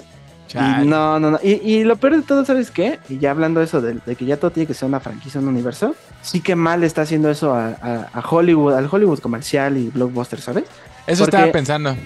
Sí, güey, porque ya no, ya no hay películas buenas, ya todo tiene que conectarse con otra cosa, tiene que establecer algo más grande, y ya se está volviendo bien cansado, güey. O sea, yo sí ya dije, ya, por favor, denos una historia padre. Ahí está Bumblebee, Bumblebee es una historia sencillita, pequeñita, pero súper entrañable. Este, esta escena que está en mi fondo, que para los que nos escuchan, obviamente, es la escena final. No mames, güey, de verdad te juro que yo la vi y dije, yo me quiero tatuar esto así, güey. De verdad está tan, en- tan entrañable, güey. No, no, no, de verdad. Y, no y ahí es, y ahí es donde te digo, o sea, esa película a mí me dejó súper prendido para seguir viendo Transformers. Es una buena historia. Pero te das cuenta que fue más bien la, el, el patito negro, ¿no? O sea, fue como el... Sí, porque se les olvida. Se les olvida todo lo que hicieron bien en Bumblebee. y Decidieron hacen- regresar a lo que ya hacían antes. Exactamente. Sí, te digo, ya qué flojera Qué que todo tenga que ser así. Y te digo, esta misma idea de que ya qué hueva que todo tenga que ser para fans, la, la voy a aplicar ya para todo lo que venga, güey. Porque ya Spider-Man nos dio un nuevo criterio y en general como que ya me estoy cansando de, de toda esa, esa línea de para fans, fanservice, guiños, easter eggs, referencias, ya, qué hueva, ya, ya, ya. Fíjate que yo, ¿sabes qué estaba pensando? Hace rato que hablábamos de, de todos los, los estrenos que se van a mover de fecha y, y así. Ujú. Siento que eso, como cuando en la pandemia, ¿sabes? Yo recuerdo la pandemia en cuestión de cuando vi eh, de todo lo que salió en pandemia y encontré cosas bien chidas nuevas que no había visto porque no se estaban produciendo tantos, tantas cosas de las grandes producciones. ¿Sabes? Como que hubo una gran pausa de todo ese desmadre. Entonces solo quedaban las películas que iban llegando después. Y siento que, que eso podría pasar ahora con estrenos, ¿sabes? Como justo ahorita hablas como de Transformers, ¿no? Y puta, que hueva, con Marvel es lo mismo, con DC es lo mismo. O sea, ya da hueva a todos el desmadre que justo, al menos yo sí pienso como... Prefiero ver a ver qué, qué hay por ahí, güey, de otros tipos de cine, ¿sabes? Y, y no por mamones, sino porque, porque a nosotros nos mama esto, o sea, nos maman las películas Sí, de cómics y todo eso. Pero ya se volvió algo aburrido, ya se volvió algo de hueva, ¿no? Por compromiso. Se nota que quien lo está haciendo no entiende, este, o sea, los estudios no entienden qué onda con... No, no tanto con la franquicia, no entienden cómo funciona una película, ¿sabes? O sea, y eso está más cabrón, o sea, no entienden que hay que contar historias, no solamente hacer grandes eventos, ¿no? Exacto. Y, y pues nada, ojalá que al menos esos retrasos de, de los estrenos pusiera ventana para ver cosas nuevas, porque Sí. como Sí, porque... que sí, en las franquicias va de mal en peor, güey. o sea, todas, piensa, Marvel, Star Wars, DC, Harry Potter, Auto Transformers, Todo, güey. todo, todo va mal, todo. Sí, qué horror, güey. Y, y, y nada, güey, algo que iba a decir nada más es, a pesar de que como que trata la película de tener momentos bien padres, se sienten del molde del MCU, güey, así, sin spoilers. Güey, güey, pinches spoilers, no. Este, hay un momento, güey, donde eh, un, un Transformer le pone tecnología a un humano y entonces se pone su armadura, ¿no? Y entonces yo dije, o esto está así copiado de, de Marvel, que dije, no creo, o esto pasa en la caricatura, ¿no? Y sí, efectivamente fui y busqué clips de la caricatura y sí pasa, ¿no? Sí pasa que les dan como ex- exotrajes. Pero en la película es la misma idea de Iron Man, güey. La pinche nanotecnología que se pone. Tienen el momento Avengers Assemble, de, pero de los Transformers. Donde este Optimus les dice este, Autobots a rodar, ¿sabes? Bumblebee tiene su momento Thor en Infinity War, ¿sabes? Todo, todo se siente ya de ese mismo pinche molde, güey. Ya es como, ya, ya, puro pinche repetición. Me, me- No es qué hueva. un empalago de todo eso ya muy grande. Entonces, Chale. qué lástima. Vean, mejor vean Bumblebee, está en Star y en HBO, creo. Muy, muy buena, de verdad. Yo tengo mucha La ganas de voy a volver a ver porque, para quitarme ese mal sabor de boca, porque si no es muy mala esta de Transformers. Pues ahí está, esa fue la reseña de Transformers, El despertar de las bestias. Eh, pues vamos a la otra reseña de, este, de esta semana. Yo vi una serie documental en la plataforma que nadie paga, nadie ve esa plataforma que se llama VIX Plus, que es la plataforma de Televisa, que es un poco como lo que antes era Blim, pero ahora con una mejor plataforma, ¿no? Mejor entre comillas, güey, está de la chingada, ¿eh? Yo quise buscar las películas de, que tienen del cine de oro y no las encontré, güey. O sea, no. Es un desmadre. Qué Es un horrible. desmadre la, la aplicación. Estoy hablando de la serie que se llama El Show, Crónica de un Asesinato, que es sobre el asesinato de Paco Stanley. Quiero empezar diciendo que me da mucho gusto que yo sé que VIX Plus, o sea, todos sabemos, no es la plataforma más exitosa, ¿no? De todas las que hay. He leído muchos comentarios de gente que está suscribiendo a VIX solo por eso, Ujú. solo por la, por la serie documental. Y me parece algo bien chido que un documental mexicano esté haciendo que la gente se suscriba a una plataforma. Totalmente. Y eso habla otra vez de, de que la gente quiere ver historias, ¿sabes? De que la, Ujú. la gente quiere ver algo, algo. O sea, es que de verdad es, es absurdo, pero no quieren ver más Transformers, quieren ver una historia interesante, ¿no? Algo, algo chido. Y llega el show que la neta, no mames, wow, qué buena está. Así, pero buenísima. Ahí le va el contexto rápido para quien no sepa. Porque a mí, por ejemplo, no me tocó. Sí, Eh, no, me yo tampoco. estaba muy morro. Pero creo que la mayoría de la gente sabe quién es Paco Stanley. Paco Stanley era eh, un, este, un conductor de televisión que creo que actualmente no debe haber nadie de su calibre. O sea, sí era muy, muy famoso, muy querido, muy cagado. Tenía un programa y después terminaba y tenía otro programa y todo éxito tras éxito tras éxito, todo, ¿no? Y el 7 de junio de 1999, eh, al salir de comer del ya famosísimo por este hecho charco de las ranas ahí sobre el periférico, llegan dos tipos armados y lo balacean a morir. Fueron un chingo de balazos, creo que fueron, o sea, no sé, no me acuerdo cuántas detonaciones fueron, pero así de que el carro quedó así lleno de agujeros. Y pues, en efecto, asesinan a Paco Stanley, ¿no? A Paco Stanley y a otro eh, miembro de su equipo. ¿Sabes qué está muy interesante de la serie? Eh, que empieza como, ¿qué pasó con Paco Stanley? ¿No? Que es muy interesante, o sea, es que sí es un show, o sea, el nombre hace mucho énfasis, o sea, es un gran show de qué pasó con Paco Stanley, porque algo que todos sabemos no, no es spoiler, porque no pienso spoilerla, porque no es que se lleve a través de las sorpresas, pero sí hay cosas como que pues, yo no sabía ni pero varias cositas, ¿no? Pero algo que todo el mundo sabe es que el mayor implicado fue su amigo mano derecha del programa, o sea, con el que hacían todos los chistes, que es este, el Mayito, ¿no? Mario Besares. ¿Por qué? Porque en el momento en el que ocurre los, eh, los tiros a Paco Stanley y lo matan, Mario Besares casualmente eh, dijo, yo eh, voy al baño, ahorita los alcanzo, se tardó un chingo, algo pasó en ese medio que nadie sabe, entre Mario Besares y Paco Stanley, pero por alguna razón eh, Paco salió y lo mataron, ¿no? Y Mario estaba en el baño. Y de ahí se creó una gran historia, eh, no solo inventada, sino que por las autoridades y todo, se llegó a decir alguna vez que, fue como una cosa de que Mario Besares lo puso ahí, o sea, y es como una historia de el güey al que Paco Stanley humillaba, se cansó en algún momento de tantas cosas que lo, mandó a matar, ¿no? Entonces, en el transcurso del documental intervienen un chingo de cosas, pero un chingo de cosas. Así, muchas. Narcotráfico, algo tiene que ver ahí, ¿no? Algo, algo denso. No quiero contar más de la trama. Lo que me parece muy importante y muy chido de, la serie documental es que deja de ser un documental sobre la muerte de Paco Stanley y se convierte en un documental sobre lo absurdo, ridículo y lamentable que es el sistema judicial mexicano así asqueroso se llega, o sea, es que eso está muy chido, ¿sabes? Que ya no es sobre el show, ya no, ya no es sobre Paco Stanley, es como sobre la injusticia que hay en la autoridad mexicana, ¿sabes? Es, es una absurda cabrón y en la y, todo lo que hubo a raíz de, la muerte de una persona que fue famosa, ¿no? Pero todo lo que hubo a raíz ahí de, todos los poderes que hay alrededor de, de lo que representó eso, ¿sabes? De empresarios, políticos, presidentes, jefes de gobierno, eh, jefaturas de, departamentos de policía, muy que o sea, como que es una lucha de poder y de nadie quedar, quedar manchado, ¿no? Y en medio, en medio de todo eso, está, ¿y por qué lo mataron? O sea, o sea, todo se origina la pregunta, ¿por qué mataron a Paco Stanley?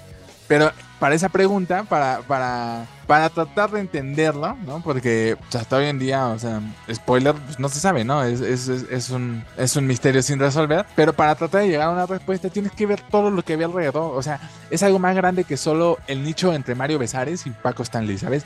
Es más allá de solo se llevaban mal. Hay una cosa de poderes atrás gigantesca, muy chida, y está contado de una forma increíble. Lo, lo, lo hace este Osorio, eh, Enrique Osorio, algo se llama el, el documentalista, se me fue su nombre.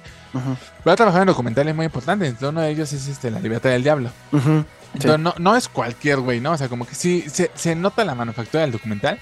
Y tiene una, una edición el documental, pero increíble, porque juega mucho con la. Yo lo vi con mamá, por ejemplo, y mamá dio todos esos programas. Y juega mucho con la nostalgia de cómo era la edición de esos programas, los sonidos, todo. Pero además, tiene una forma de introducirte a las anécdotas que cuentan. Por ejemplo, hay un personaje que cuenta algo que le pasa en la cárcel, ¿no? Entonces cuenta como, por ejemplo, yo estaba dormido y de repente veo que una luz se enciende con una linterna y me apunta en la cara. Y entonces, eh, o sea, la, pantalla de todo el documental se apaga, se pone a negros y de repente, ¡pum! ¿no? O sea, nada más lo iluminan a él como en un como si estuviera iluminado con una linterna. Dice, yo no veo y la linterna se mueve, ¿no? O cuenta otro que pasaba el tiempo en la cárcel y solo veía como un interruptor se prendía y apagaba. Y entonces lo ponen a él en rojo y se prende y se apaga. Y se o sea, como que te meten mucho. Y, como ese ejemplo hay un buen, ¿eh? O sea, que te meten en la en un documental que sientas un poco a través de las imágenes ilustran lo que estaban viendo, ¿sabes? Si, él, si alguien está hablando de cuando estuvo en la cárcel, pues ya no vamos a ver cuando estuvo en la cárcel, ¿sabes? No hay material de eso. Eh, pero es muy chido cómo lo ilustran a través de la edición, porque la edición está increíble. ¿Pero Y- son como recreaciones? No, no, no son declaraciones, es en la misma entrevista. O sea, en la Oh, entrevista, como de una forma muy teatral, en la misma entrevista hacen montajes, eh, sobre todo con iluminación y con sonido, que hacen que te, que te que, que vivas un poco como lo que están contando ellos, ¿no? Entonces, está muy chido. Y por último, me hizo pensar la cantidad de material de archivo que tiene Televisa es. Pero cabrón, ¿eh? O sea, No, ma- o sea, güey, ahí está toda la historia de México, güey. Bueno, una parte de Exacto. ella. Toda, y, y de verdad es- está bien cañón porque este es, es sí es de admirarse la neta que hayan dado luz verde a un proyecto así, en el que se habla tanto de, de las televisoras, del poder del, del- de la televisión como tal, y demuestra mucho lo que lo que se puede hacer con, con talento, ¿sabes? Como el comercial, así hay, este, hay talento, solo falta apoyarlo. sí. En serio, sí, güey. O sea, Televisa tiene tanto material de toda la historia de México que se puede hacer una cantidad. Porque en este documental, de verdad, si necesitan hablar de. Pero en ese entonces este, gobernaba este Mm. Cárdenas, ¿no? Un buen de material, así, un buen de material desde que él era candidato, desde que le chambeaba, hasta que fue jefe de gobierno, todo, ¿no? Todos los programas viejos, hay material de todos los programas, de todos los actores, todas las actrices, todas las obras de teatro, todos los sucesos históricos, políticos que han pasado en México, los tiene Televisa, ¿no? Pinche acervo. Y nunca había pasado algo así, o sea, nunca había pasado que en un documental sacaran tanto material, ¿sabes? Y como es de ellos, hubo esta libertad. eh, hacia el final hay una toma en la que salen como del, de todo de todo lo que encapsulado que hay de las archivos. Es un chingo, así un buen, un buen, un buen de material, ¿no? O sea, cuántas veces no pasan como. Me acuerdo que en un programa de, de Adal Ramón y otro rollo, ¿no? Este, pasó esto. Pues sí, pero a ver, encuéntralo en internet. Es imposible, o sea, ya vive en tu memoria ya, ¿no? Esos Sí. güeyes tienen cada programa, así. Lo tienen todos grabados, todos los noticieros desde que empezó la televisión y los tienen guardados, ¿no? Entonces, eso me puso a pensar como cuántas cosas no se pueden contar eh, con documentalistas o en ficción, lo que sea, con investigaciones que se puedan hacer a través de todo el material que tiene Televisa, ¿no? Eh, Televisa tiene su propia distribuidora, ¿no? Y, podrían hacer una cantidad de cosas súper, súper, súper, súper chingonas. Y espero y confío en que le está yendo tan bien al documental porque real sí está representando gente que se está suscribiendo a una plataforma para ver un documental. Yo creo que ojalá esa fuera una muestra de, oye, pues hay que hacer más cosas chidas, hay que darle más voz a gente que sepa hacer las cosas, ¿no? Y, pues eso está muy chido, la neta 100% recomendado, solo son cinco capítulos de una hora y está bien, bien, bien, bien intrigante, ¿sabes? Porque cada uno sí quiere saber así como qué pasa, o sea, y luego qué pasó, ¿sabes? Y eso está muy, muy, muy cool, 100% recomendado. Sí, sobre todo porque sí tiene este corte periodístico, ¿sabes? Yo cuando se anunció esto de que, porque me acuerdo que hace un tiempo se había como que escuchado que iba a haber una serie, pero, o sea, Va a ficción. de Amazon. Ah, mira, creí que ya no, creí que era Y como va a ser, Paul Stanley va a ser Diego Boneta. Y Mario Besares va a ser este, Luis Gerardo Paco. Stanley, ¿no? Ajá, Paco, eh, eh, Diego Boneta va a ser Paco Stanley. Y este, Luis Gerardo Méndez va a ser Mario Besares. Yo creí que ya se había cancelado, ¿eh? Pero bueno, el punto sí. es, yo cuando escuché que iba a haber serie documental, dije, güey, va a ser un pinche cápsula de Televisa así de recordando a, Ajá. ¿sabes? Como muy, incluso muy, este, condescendiente un poco. Y no, güey, o sea, yo me quedé en la mitad del primer capítulo, no la pude ver. Pero, güey, yo estaba súper mega intrigado, de verdad. Y ¿sabes qué me gustó? No sé si el- el- la demás serie lo tenga, pero me gustó mucho de eso que vi que retrata muy cabrón ese fenómeno social y cultural que era la televisión. O sea, literalmente si era así de, güey, gente llorando porque se murió este, este señor, ¿no? Porque pues e- era la época en la que la televisión lo era todo. O sea, pasan este fragmento donde dice este el papá de Azcárraga, que es obviamente el dueño de Televisa, que dice es que yo les he dicho a los, a los arquitectos, a los ingenieros que diseñen las casas empezando por la sala, ¿no? Porque es el lugar donde se junta la familia, ¿no? A ver la tele. Y güey, entiendes mucho ese contexto, eso social y cultural, de cómo, del poder de la televisión y de cómo esto se hizo tan grande a que, güey, de verdad, al menos aquí en México, en la ciudad, ¿cuántos hemos pasado por afuera de este restaurante y no se ha dicho, aquí mataron a Paco Stanley? Güey, es algo que ya está en el colectivo así de, de mucha gente, ¿no? Porque eso representó, fue un evento tan trascendental que yo hasta la fecha, güey, yo no había nacido cuando... Cuando Tampoco, lo pero lo conoces. Pero sé, o sea, exacto, conozco la historia, sé que lo mataron. Había escuchado de Mario Besares. cosas. El, gallinazo, o sea, lo has, lo has Exacto, escuchado, ¿no? Totalmente, Sí, sí, de muchas cosas muy icónicas que siguen en, eh, en la cultura mexicana y que eh, entiendes por qué es así, ¿no? O sea, yo vi fragmentos de capítulos y mi mamá lo mismo, güey, o sea, también decía, claro, sí, o ay, no, esas cosas, ¿no? Y dices, güey, es que antes así era, antes así era el entretenimiento y la televisión y nada, sí, y lo que dices, la labor periodística de buscar y meterte en ese archivo y armar una historia con eso, no mames, de verdad, qué impresionante, güey, o sea, Muy, muy chido. yo, te- yo he tenido la fortuna de editar un documental y, y es una labor muy cabrona, o sea, porque tienes el material y cuenta una historia a partir de esto, o sea, no es Mm. como que tengas un guion, tú tienes que armar una historia a partir de esto, y es una, una tarea muy, muy cabrón, incluso más, yo creo que editar una ficción, ¿sabes? Sí. Y verlo ya en pantalla eso, no mames, es impresionante y es muy, muy chingón. Y es que eso eso que dices, o sea, como um, tú justo hablas de esto porque viste como el parte del primer capítulo y es lo que te digo, está muy Ujú. chido que empieza como lo que, lo que es un show, ¿sabes? La televisión, lo que significó el show, el espectáculo de una persona y termina con, ¿qué, pero qué, qué, qué significa esto en la sociedad mexicana y cómo funciona y cómo está así de podrida, ¿no? Y eso está, neta, el último capítulo es muy bueno, muy, muy bueno. La fotografía también está bien, bien cool, o sea.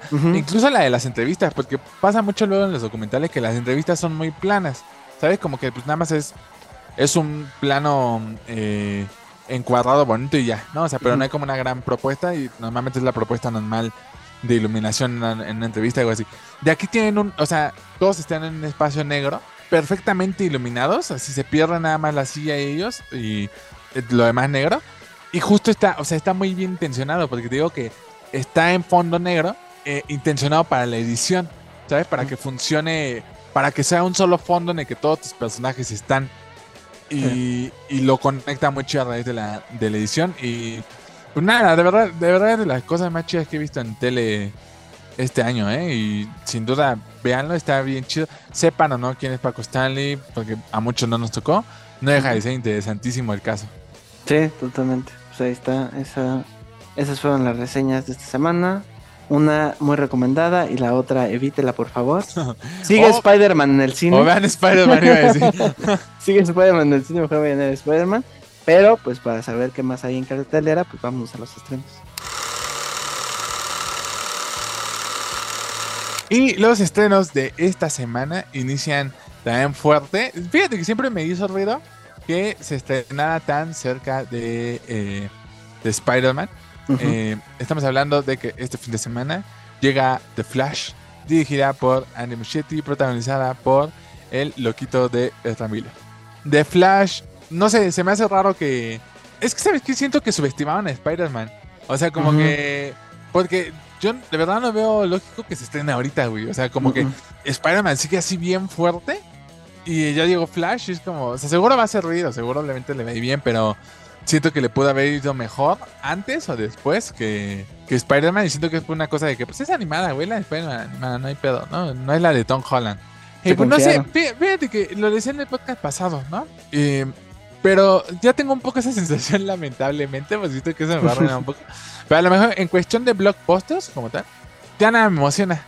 Porque siento que ya vi la mejor del año. O sea, de verdad, se me hace bien difícil que hago eso, pero es Spider-Man, güey. O sea, me, me emociona ver como películas más independientes, ¿no? O sea, me emociona ver la nueva de Scorsese, por ejemplo. Pero, pero como tal de, de, de, de blockbusters, superhéroes y cosas así, animación, no me emociona ninguna porque ya vi Spider-Man. Entonces yo tenía mucho, mucho hype por Flash porque los trailers me habían gustado. Eh, pero después de, de Spider-Man como que la gente ya, ya se bajó un poco. Aún así la quiero ver. He escuchado que la actuación de Ezra Está muy, muy, muy chingona. También hay un gran debate ahorita en redes sobre los efectos especiales que dicen que se ven horribles. Y Ujú. Anne Muschietti salió hoy a decir que son no. no sé si viste. Es una pendejada que- eso, ¿eh? Que porque los vemos a través de las pitposts de, de Flash, ¿no? Que dicen así como, no es cierto, señor, ya digo que quedaron culeros y ya, ¿no? Y- Sí. que ma- la, Flash es de mis superhéroes favoritos de DC. Entonces, sea, sí me emociona. Y otra Miller me cae bien, es lo que decíamos el otro día, ¿no? O sea, me cae bien, me, me gusta que sale Maribel Verdú como la mamá de, de Flash. Y la historia de Flash, y, al igual que la de Spider-Man, que es como muy trágica, eh, me gusta y me gusta la idea del, del pensar en los viajes en el tiempo, ¿no? Que se ve que la película va sobre eso 100%. Entonces, no sé, la verdad no tengo mucho que decir porque mi hype lo bajó cabrón, o sea, creo que es importante haber visto la Batman de, de Burton Yo solo he visto la Ujú. 1 y pienso ver ahorita la 2 para mañana. Uy, sí, por favor, güey, por favor. Creo que no, no creo que sea tan necesaria, güey. O sea, igual con la 1. Pero como para cachar las cositas. Güey, Dicen que la es la 2 chida, ¿no? La 2 a mí me parece de las mejores películas de Batman así de la historia, ¿eh? Es muy buena. Sí. Sí, sí quiero verla. Sí quiero verla. Y pues, The Flash llega este fin de semana. ¿Tú traes hype o también te bajó? Güey, pero es que a mí lo que me bajó es este lo de los VFX, ¿eh? O sea, mira, yo con Flash, porque ya se había filtrado el guion, güey. O sea, ya, ya ya se sabía de qué pedo. Y alguna vez Ah, sí.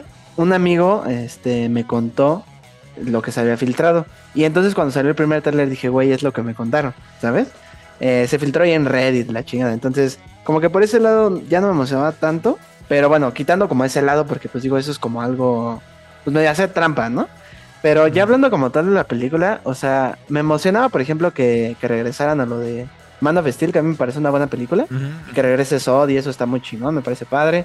Lo Pero de lo que te, eh, perdón, ahorita que te interrumpa, perdón que te interrumpa, pero es lo que te decía ese día de que siento que lo de Steel justo lo han mostrado tanto en el trailer porque va a ser algo, o sea, va a ser como un cachito dentro de la película, ¿sabes? Pero no creo que sea tan importante o relevante en la película. Exacto, sí, totalmente. Sí, porque justamente yo cuando me contaron de qué iba, yo dije, güey, eso está muy chido.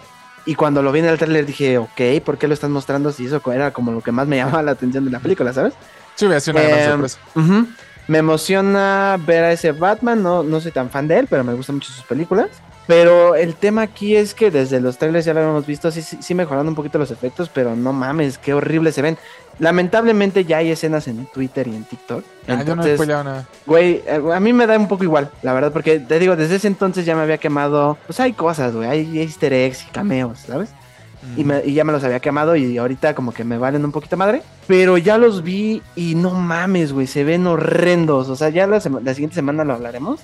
Pero es que se ve fatal, o sea, vi un, cachito, una escena. Que he visto que hay dos escenas que están comentando mucho, ya vi las dos. Y sí se ve mal, güey, o sea, pero mal con ganas, así de mal de... De que se, de Play 2, o sea, así mal, mal, mal. Wow. Y, y, y, lo- y, y que ahorita salga Annie Muschietti a decir eso, sí me parece, no, siéntese, señor, o sea, mejor, como dijiste, güey, mejor diga que quedaron culeros y ya, pues no hubo Pues sí. tiempo, la película se tenía que estrenar y ya, ¿no? Y, está raro porque se iba a estrenar antes, de hecho. Ujú. O se está estrenando hasta con más tiempo, güey. Sí, güey, entonces, híjole, yo siento que a lo mejor tal cual la trama va a estar chingona. Siento, eso sí siento, eso siento que va a estar muy padre, que sí va a tener implicaciones del personaje en general, en cuanto al género, siento que sí, porque no por nada James Gunn dijo lo que dijo, ¿eh? O sea, ese güey me parece que tiene eh, voz y voto en, en- en el tema, entonces está bien. Solamente si eso como que los efectos me repelen un poco y sobre todo por el por qué, güey, porque tiene que ver con lo que decía hace rato de Transformers, que es más por el fanservice, es más por eh, la cuota de cuántos easter eggs, cuántos cameos, ¿sabes? Y eso como que digo, puta, güey. Me, me cansa un poco, la verdad. O sea, la voy a ir a ver, obviamente. eh, y, y, pues a ver qué pasa con este universo. Me emociona muchísimo más Blue Beetle que esta. Entonces, como que digo, bueno. Y algo interesante es que hace justamente 10 años, este mismo fin de semana, hace 10 años, se estrenaba Man of Steel, que era, es la primera película de este universo. Y 10 años después se estrena pues su conclusión prácticamente, porque esta es la, última película. Exacto, la que va a borrar de la existencia todo eso. Entonces me parece muy curioso, no sé si poético, pero pues es una coincidencia cagada, Sí, ¿no? Está chido. Y pues nada, pues a ver qué tal, ya la estaremos discutiendo la siguiente semana. Yo la verdad sí voy con como nada más por verla, güey, o sea, por ya cerrar este universo y a ver qué tal. Sí, como que sí le bajó cañón el hype porque, por ejemplo, ni siquiera tengo el hype de la quiero ver en IMAX y en la mejor sala. No, la yo tampoco, güey. así como, pues la, La voy a ver. En español, güey, yo la verdad sí ya es así como, güey, ya como Nah, tampoco digas. La mira, güey, la voy a comprar en el tianguis, ya, güey. Ah, ya. Me ahorro, güey, me voy a gastar 20 con- baros. Güey, en Cuevana que ahora ya te salen anuncios de... Antes en Cuevana pues nada más se veía fea y ya, pero ahora te salen anuncios Que invaden toda la pantalla, o sea, como que hacen, como en la tele que hacen tu película chiquita y sale Sí, todo el anuncio acá y ya después hace grandota, güey, así. No manches. Sí, la verdad es que no, no me emociona mucho. Fíjate que ahorita que mencionaste lo de los viajes en el tiempo, como que se me había olvidado, yo es, eso es una temática que a mí me fascina en el cine. Entonces, eh, como que una chispa de esperanza, pero... Yo pues, ver siento que la puede salvar, justo lo que dijiste, a lo mejor los efectos se ven culos y eso, pero... ¿Quién era el que decía Hitchcock? ¿no? Algo así como de que para una buena película necesita un buen guion, un buen guion y un buen guion. No me acuerdo quién decía eso exactamente. No sé, pero sí. Pero sí tiene mucha razón. O sea, eh, se me hace una frase muy válida porque sí, los efectos pueden estar culeros, lo que quieras. Pero si hay una buena historia, le perdonas muchas cosas. ¿sabes? Sí, probablemente y, sí. Y algo en Flash siempre está. O sea, yo me acuerdo en la, en la serie que terminó horrible. El otro día vi el último capítulo, pues esto lo pasaron en Warner.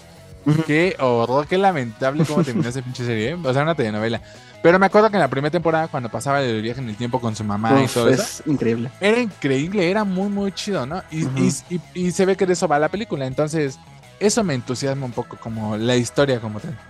Sí, pues a ver qué tal, ya estaremos platicando de ella la siguiente semana.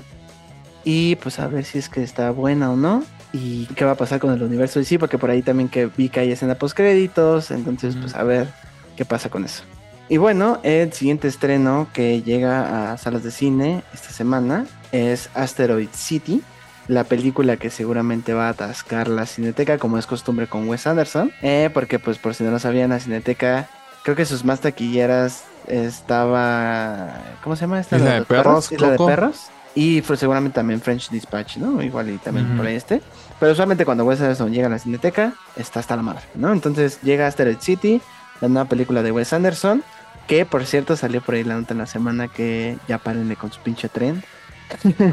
que él le caga que se los enseñen, ¿no? ¿Te acuerdas que esa vez dijimos justo, no? Que hasta lo sentía como ofensivo, como, como reducir su estilo a, a una pendejada nada más. Exacto, sí, sí, algo muy banal, sí.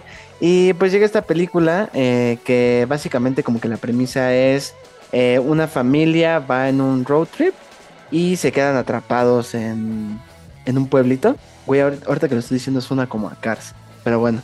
Se quedan atrapados en un pueblito que pues hace mucho tiempo, güey, sí, mira, hace mucho tiempo eh, pues era famoso porque ahí cayó un meteorito, un asteroide, por eso se llama así, Asteroid City. Y resulta que como que empiezan a descubrir que eh, los aliens, los extraterrestres vienen y justamente vienen a este pueblito. Entonces la familia se queda atrapada ahí y hay muchos personajes ahí muy coloridos. En el pueblo hay una actriz que es Scarlett Johansson, está el abuelo de esta familia que es Tom Hanks, por ahí está Steve Carell, por ahí está...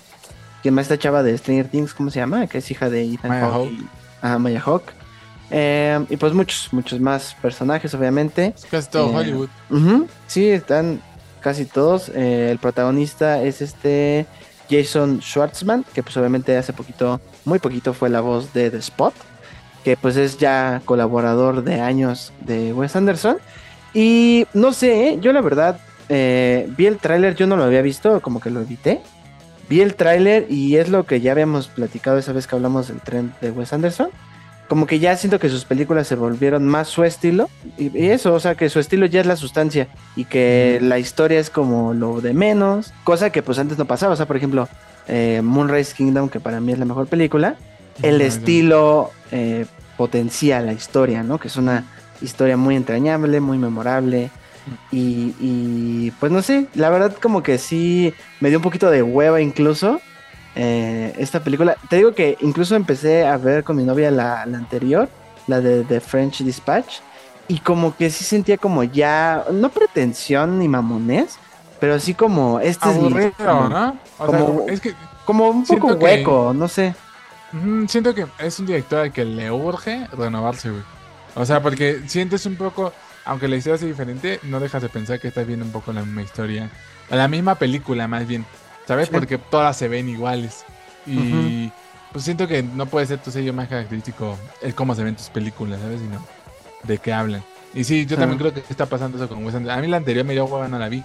Y vi el trailer de este y también me da hueva, ¿sabes? Se me antoja un poco más esta que la anterior. Pero. Pero sí, completamente de acuerdo. No, no, no es algo que me llame mucho la atención. Eh, Sí. me gustaría más ver más animación de él. Como todo Sí, totalmente, sí. lo hace muy chido. Sí, Fantastic Mr. Fox es una de las películas más bonitas de animación Sí. que he visto. Isla de Perros a mí no me encantó tanto, A mí tampoco. Pero, pero... no me parece bonita. Y sí, en general creo que... eh, ¿Sabes qué? Siento, pensé un poquito en, en Edgar Wright. Como que siento, por ejemplo, Edgar Wright quiso renovarse, ¿no? Como salir de su nicho de películas de perdedores en Inglaterra, ¿no? Y no, hacer... a mí no me vas a tocar a Milana y Soho, ¿eh? Ay, güey, es que esa pinche película no me gustó nada, güey. No manches, ¿cómo Pero sí, pero güey, sí siento que Edgar Wright sí es como de ese nicho y solo funciona ahí, güey. No sé, como que quiso, quiso ser muy social y sí, claro. Yo no creo, ¿eh? No, no sé, güey, no sé. Yo no creo, yo creo, yo creo que es mucho mejor ejemplo justo Wes Anderson nada más a como eh, es que sí siento que está bien clavado nada más en cómo se ve su película. En los colores, en los hasta los planos se sienten repetitivos, ¿sabes? Ya no, ya no es algo como, como que era un estilo cool, ¿sabes? Como siempre al centro, bien simétrico, paneo y al siguiente otra vez al centro. Como que ya es como, ya sabes, como que ya puedes leer un poco hasta la película en cómo se va a mover y todo, porque es igual, ¿no? Y no Cosa que, no- por- eh, cosa que, por ejemplo, funciona mucho en el Gran Hotel Budapest, que también es una muy buena película. Yo me acuerdo que esa fue la primera que vi de él y sí me impresionó mucho todo eso y, sí. y eso potenciaba el humor, potenciaba la historia, los personajes y aquí sí se siente que ya como eh, Pues- es- ¿qué, qué historias da mi estilo, ¿no? O sea, qué historias da esta forma en la que cuento las Y es cosas. que siento que no está tan cool que sea a raíz del estilo, ¿no? Porque piensa, por ejemplo, en Quentin Tarantino, ¿no? Tiene Mm. su, su estilo marcado en cuestión de cómo son sus historias, como muy gráficas, ¿no? Y Ujú. los sangrientos, ¿no? Que todos conocemos. Pero todas sus historias son diferentes y, to- y to- y todas se ven diferentes, ¿sabes? O sea, todas, o sea, tiene un estilo en, en, en lo que le pasa a sus personas a veces, ¿no? En la sangre, en, en- a veces hasta en cómo hablan, pero, pero se ven distintas cuando, o sea, hablan de algo distinto todas, las de Wes Anderson también todas hablan de algo distinto, pero también se ven distintas. Y siento que aquí con Wes Anderson lo que pasa es que te aburres porque se ven iguales, ¿sabes? Y cuando vas a ver una película igual deja de ser impresionante. Es como si, o sea, si Spider-Man sigue sacando mm, 10 películas que se van a ver como esta, va a dejar de ser impresionante. Ya va a ser como, ah, ok, ya, lo entendimos. Sí. Aunque, por ejemplo, siento que le pasó lo que le pasó a Tarantino con la última, con Once Upon a Time in Hollywood, fue que ya se vició mucho. O sea, como que sí fue él siendo totalmente autoral, me vale madres lo que ustedes esperan de mí, yo así hago las películas y se chingan. Y hay quienes son, lo aplauden y lo alaban y qué chingón. A mí me gustó la película, sin embargo no me parece como tan chingón Oye, a esa idea de sentarse tanto en decir, sí, claro, yo como director a huevo que sí. no, me vale ¿sabes madres qué? su esti- me vale madres y yo así las cuento con pies de No, mujeres. no y- creo, güey. No, pero Sí, no creo. porque siento que es lo que le pasa a Wes Anderson, que No. es como, este es mi estilo y Al se contrario, siento, yo siento que Wes Anderson debería hacer lo que hizo Tarantino con Once Upon, porque yo lo que sentí, por ejemplo, con entiendo lo que dices de los gags, ¿no? A lo mejor como lo los pies es como un poquito descarado, pero algo que me pareció muy chido de Once Upon a Time in Hollywood es que era Tarantino por primera vez permitiéndose hacer una historia muy diferente a lo que habíamos visto en, en o sea, seguía siendo sangrienta y todo, pero lo que estaba contando ya estaba saliendo como el esquema, ¿sabes? Como que por primera como que él los dijo y sí se siente así como es mi tipo de cuento de hadas, ¿no? O sea, tiene un final feliz, o sea, es, es muy linda, es más contemplativa, es más lenta y todo. Y yo sí la sentí como refrescante, o sea, como que sí sentí algo nuevo en Tarantino. Y siento que a Wes Anderson, por ejemplo, le podría funcionar algo así, güey, como eh, pues algo nuevo, ¿sabes? O sea, y no- de hecho, algo que me llamó la atención de esta, por ejemplo, es que tiene un poco de ciencia ficción. Y Ujú. eso está, o sea, como que digo, pues eso no se lo he visto a Wes Anderson, ¿no? O sea, suena interesante. Y yo más bien le apostaría a que, a que si ya tiene su estilo potencializado, eh, pues lo meta a otro tipo de cosas, porque se está volviendo repetitivo en general. Yo más bien apoyaría como que haga un Once Upon a Time en Hollywood, ¿sabes? Como que, pues ya hiciste esto, cuéntate algo diferente. O sea, haz, haz lo que quieras. Si quieres, vuélvete algo bien autor, algo bien clavado tuyo, pero distinto.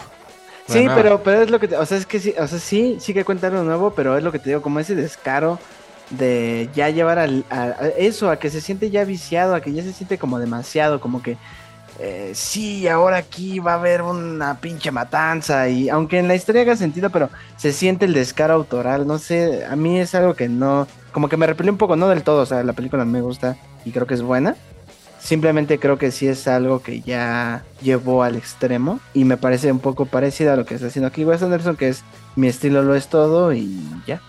¿no? Que está bien, no está mal, o sea, hay películas que son así, o sea, está bien, simplemente la neta a mí ya no me encanta. O sea, conecto más con Moonrise Kingdom, incluso por ejemplo Royal Tenenbaums, me parece una gran película, está muy, muy padre. Está, el otro día vi un tweet que decía que Royal Tenenbaums era el, el Succession de Wes Anderson y tiene un poco de sentido porque pues van un poco de lo mismo, o sea, obviamente no sin lo corporativo, pero es esta idea de un papá frío y cu- culero con sus tres hijos, ¿no? Y cómo eso repercute en quiénes son ellos como personas. Y no manches, es una película muy, muy bonita. Incluso ahí usan eh, una canción de los Beatles, usan Hey Jude, pero cagado porque no le alcanzaba Wes Anderson para usar Hey Jude, la original de los Beatles, entonces compró los derechos de la música y la grabó con una orquesta y no mames, es una es una canción que me pone la piel chinita así. Y en la película ese momento es increíble. Y eso es algo también que me gusta mucho de Wes Anderson, el uso de la música también. Creo que ahí tiene cosas muy Sí, padres. o sea, na- nadie discute que su estilo es chido. O sea, sí. O sea, sí está chingón, ¿no? Solamente ya se siente repetitivo. Ese Sí. es el tema. Exacto. Pues ahí está. Llega Asteroid City, así que si quieren ir a verla, en la cineteca va a estar hasta la madre. Que por cierto, ¿sabes también que llegó a la cineteca? Spider-Man. Ah, neta, Este qué bueno. Excelente. Mejor vayan a ver Spider-Man. Chale, ¿cuántas semanas van a pasar hasta que, bueno, hasta que salga de cines, no? Ojalá muchas. Todavía me quedan varias semanas de verla. Pues ahí está. Y el último estreno de esta semana es una. ¿Es, es, es película o es serie? Sí, es un documental, es una película. Sí, estoy casi seguro. Es sí. una película documental sobre la vida de Stan Lee que se llama Stan Lee, ¿no? En Disney Plus. Que pues se ve, la verdad a mí no me llamó la atención porque se ve, se ve básica, se ve como de... Genérica, ¿no? Ajá, ajá, se ve como que de la que luego venía como en los extras del tu DVD, pero que era la cápsula que le hicieron a algún lado. No sé, simplemente es como una biografía de, de Stan Lee. Stan Lee tampoco me parece un personaje tan, tan interesante. O sea, sí, sí me parece importante. Obviamente es vital en la historia de los cómics. Pero siempre he visto a Stan Lee más como el mercadólogo un poco, ¿sabes? Como el otro día escuché un podcast muy interesante sobre lo de Spider-Man, sobre Steve Ditko y, Sí. y Stan Lee, ¿no?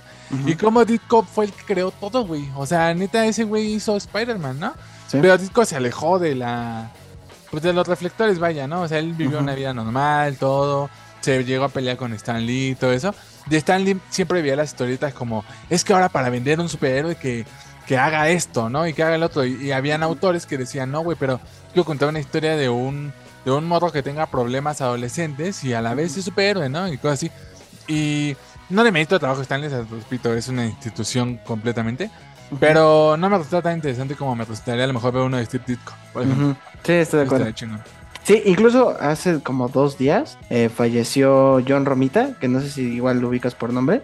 Que, o sea, si ustedes piensan en el Spider-Man clásico, en el de los 60, muy probablemente están pensando en un dibujo hecho por John Romita, porque él, o sea, si Steve Ditko fue el que pensó en la idea del traje y cómo se iba a ver y lo que le iba a pasar, John Romita fue el que marcó el estilo tal cual de quién era Peter Parker, eh, Spider-Man, los colores, los dibujos, los trazos. Incluso él es el que el que crea a nivel gráfico a Mary Jane. Entonces, y eso es muy emblemático en los cómics, es una de las cosas más cabronas, ¿no? Em, entonces sí, también estoy de acuerdo, pero fíjate que a mí sí me llamó la atención este. Creo que está bien, o sea, es como un poquito como el, el archivo que no está tan fácil de encontrar de Stan Lee. Güey, yo nunca, yo nunca había visto a Stan Lee de joven, así como sale en el tráiler. Yo nunca había No visto manches. una foto de él, güey, te lo juro que no, o sea, y he leído mucha gente que también, güey, qué pedo, o sea, ¿quién es ese, no?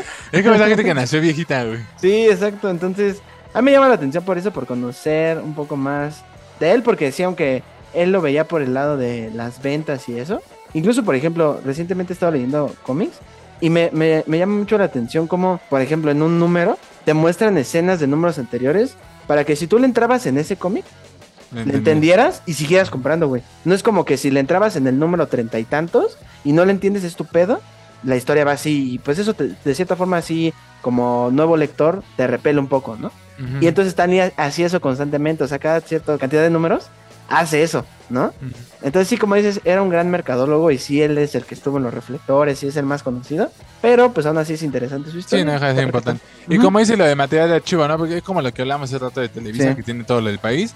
Igual, o sea, ahorita Disney tiene material de archivo. O sea, ellos son los dueños de todo, de todo Marvel, todo esta cosa. Ellos pueden hacer, tienen todo, ¿no? Para, para sacar clips y documentales y etcétera, Sí. porque tienen todas las filmaciones ahí. Está, está chingón. Sí, que hablando de eso, me gustaría recomendar un documental que también está en Disney Plus, que se llama Light and Magic. ¿No lo viste, Mm. verdad?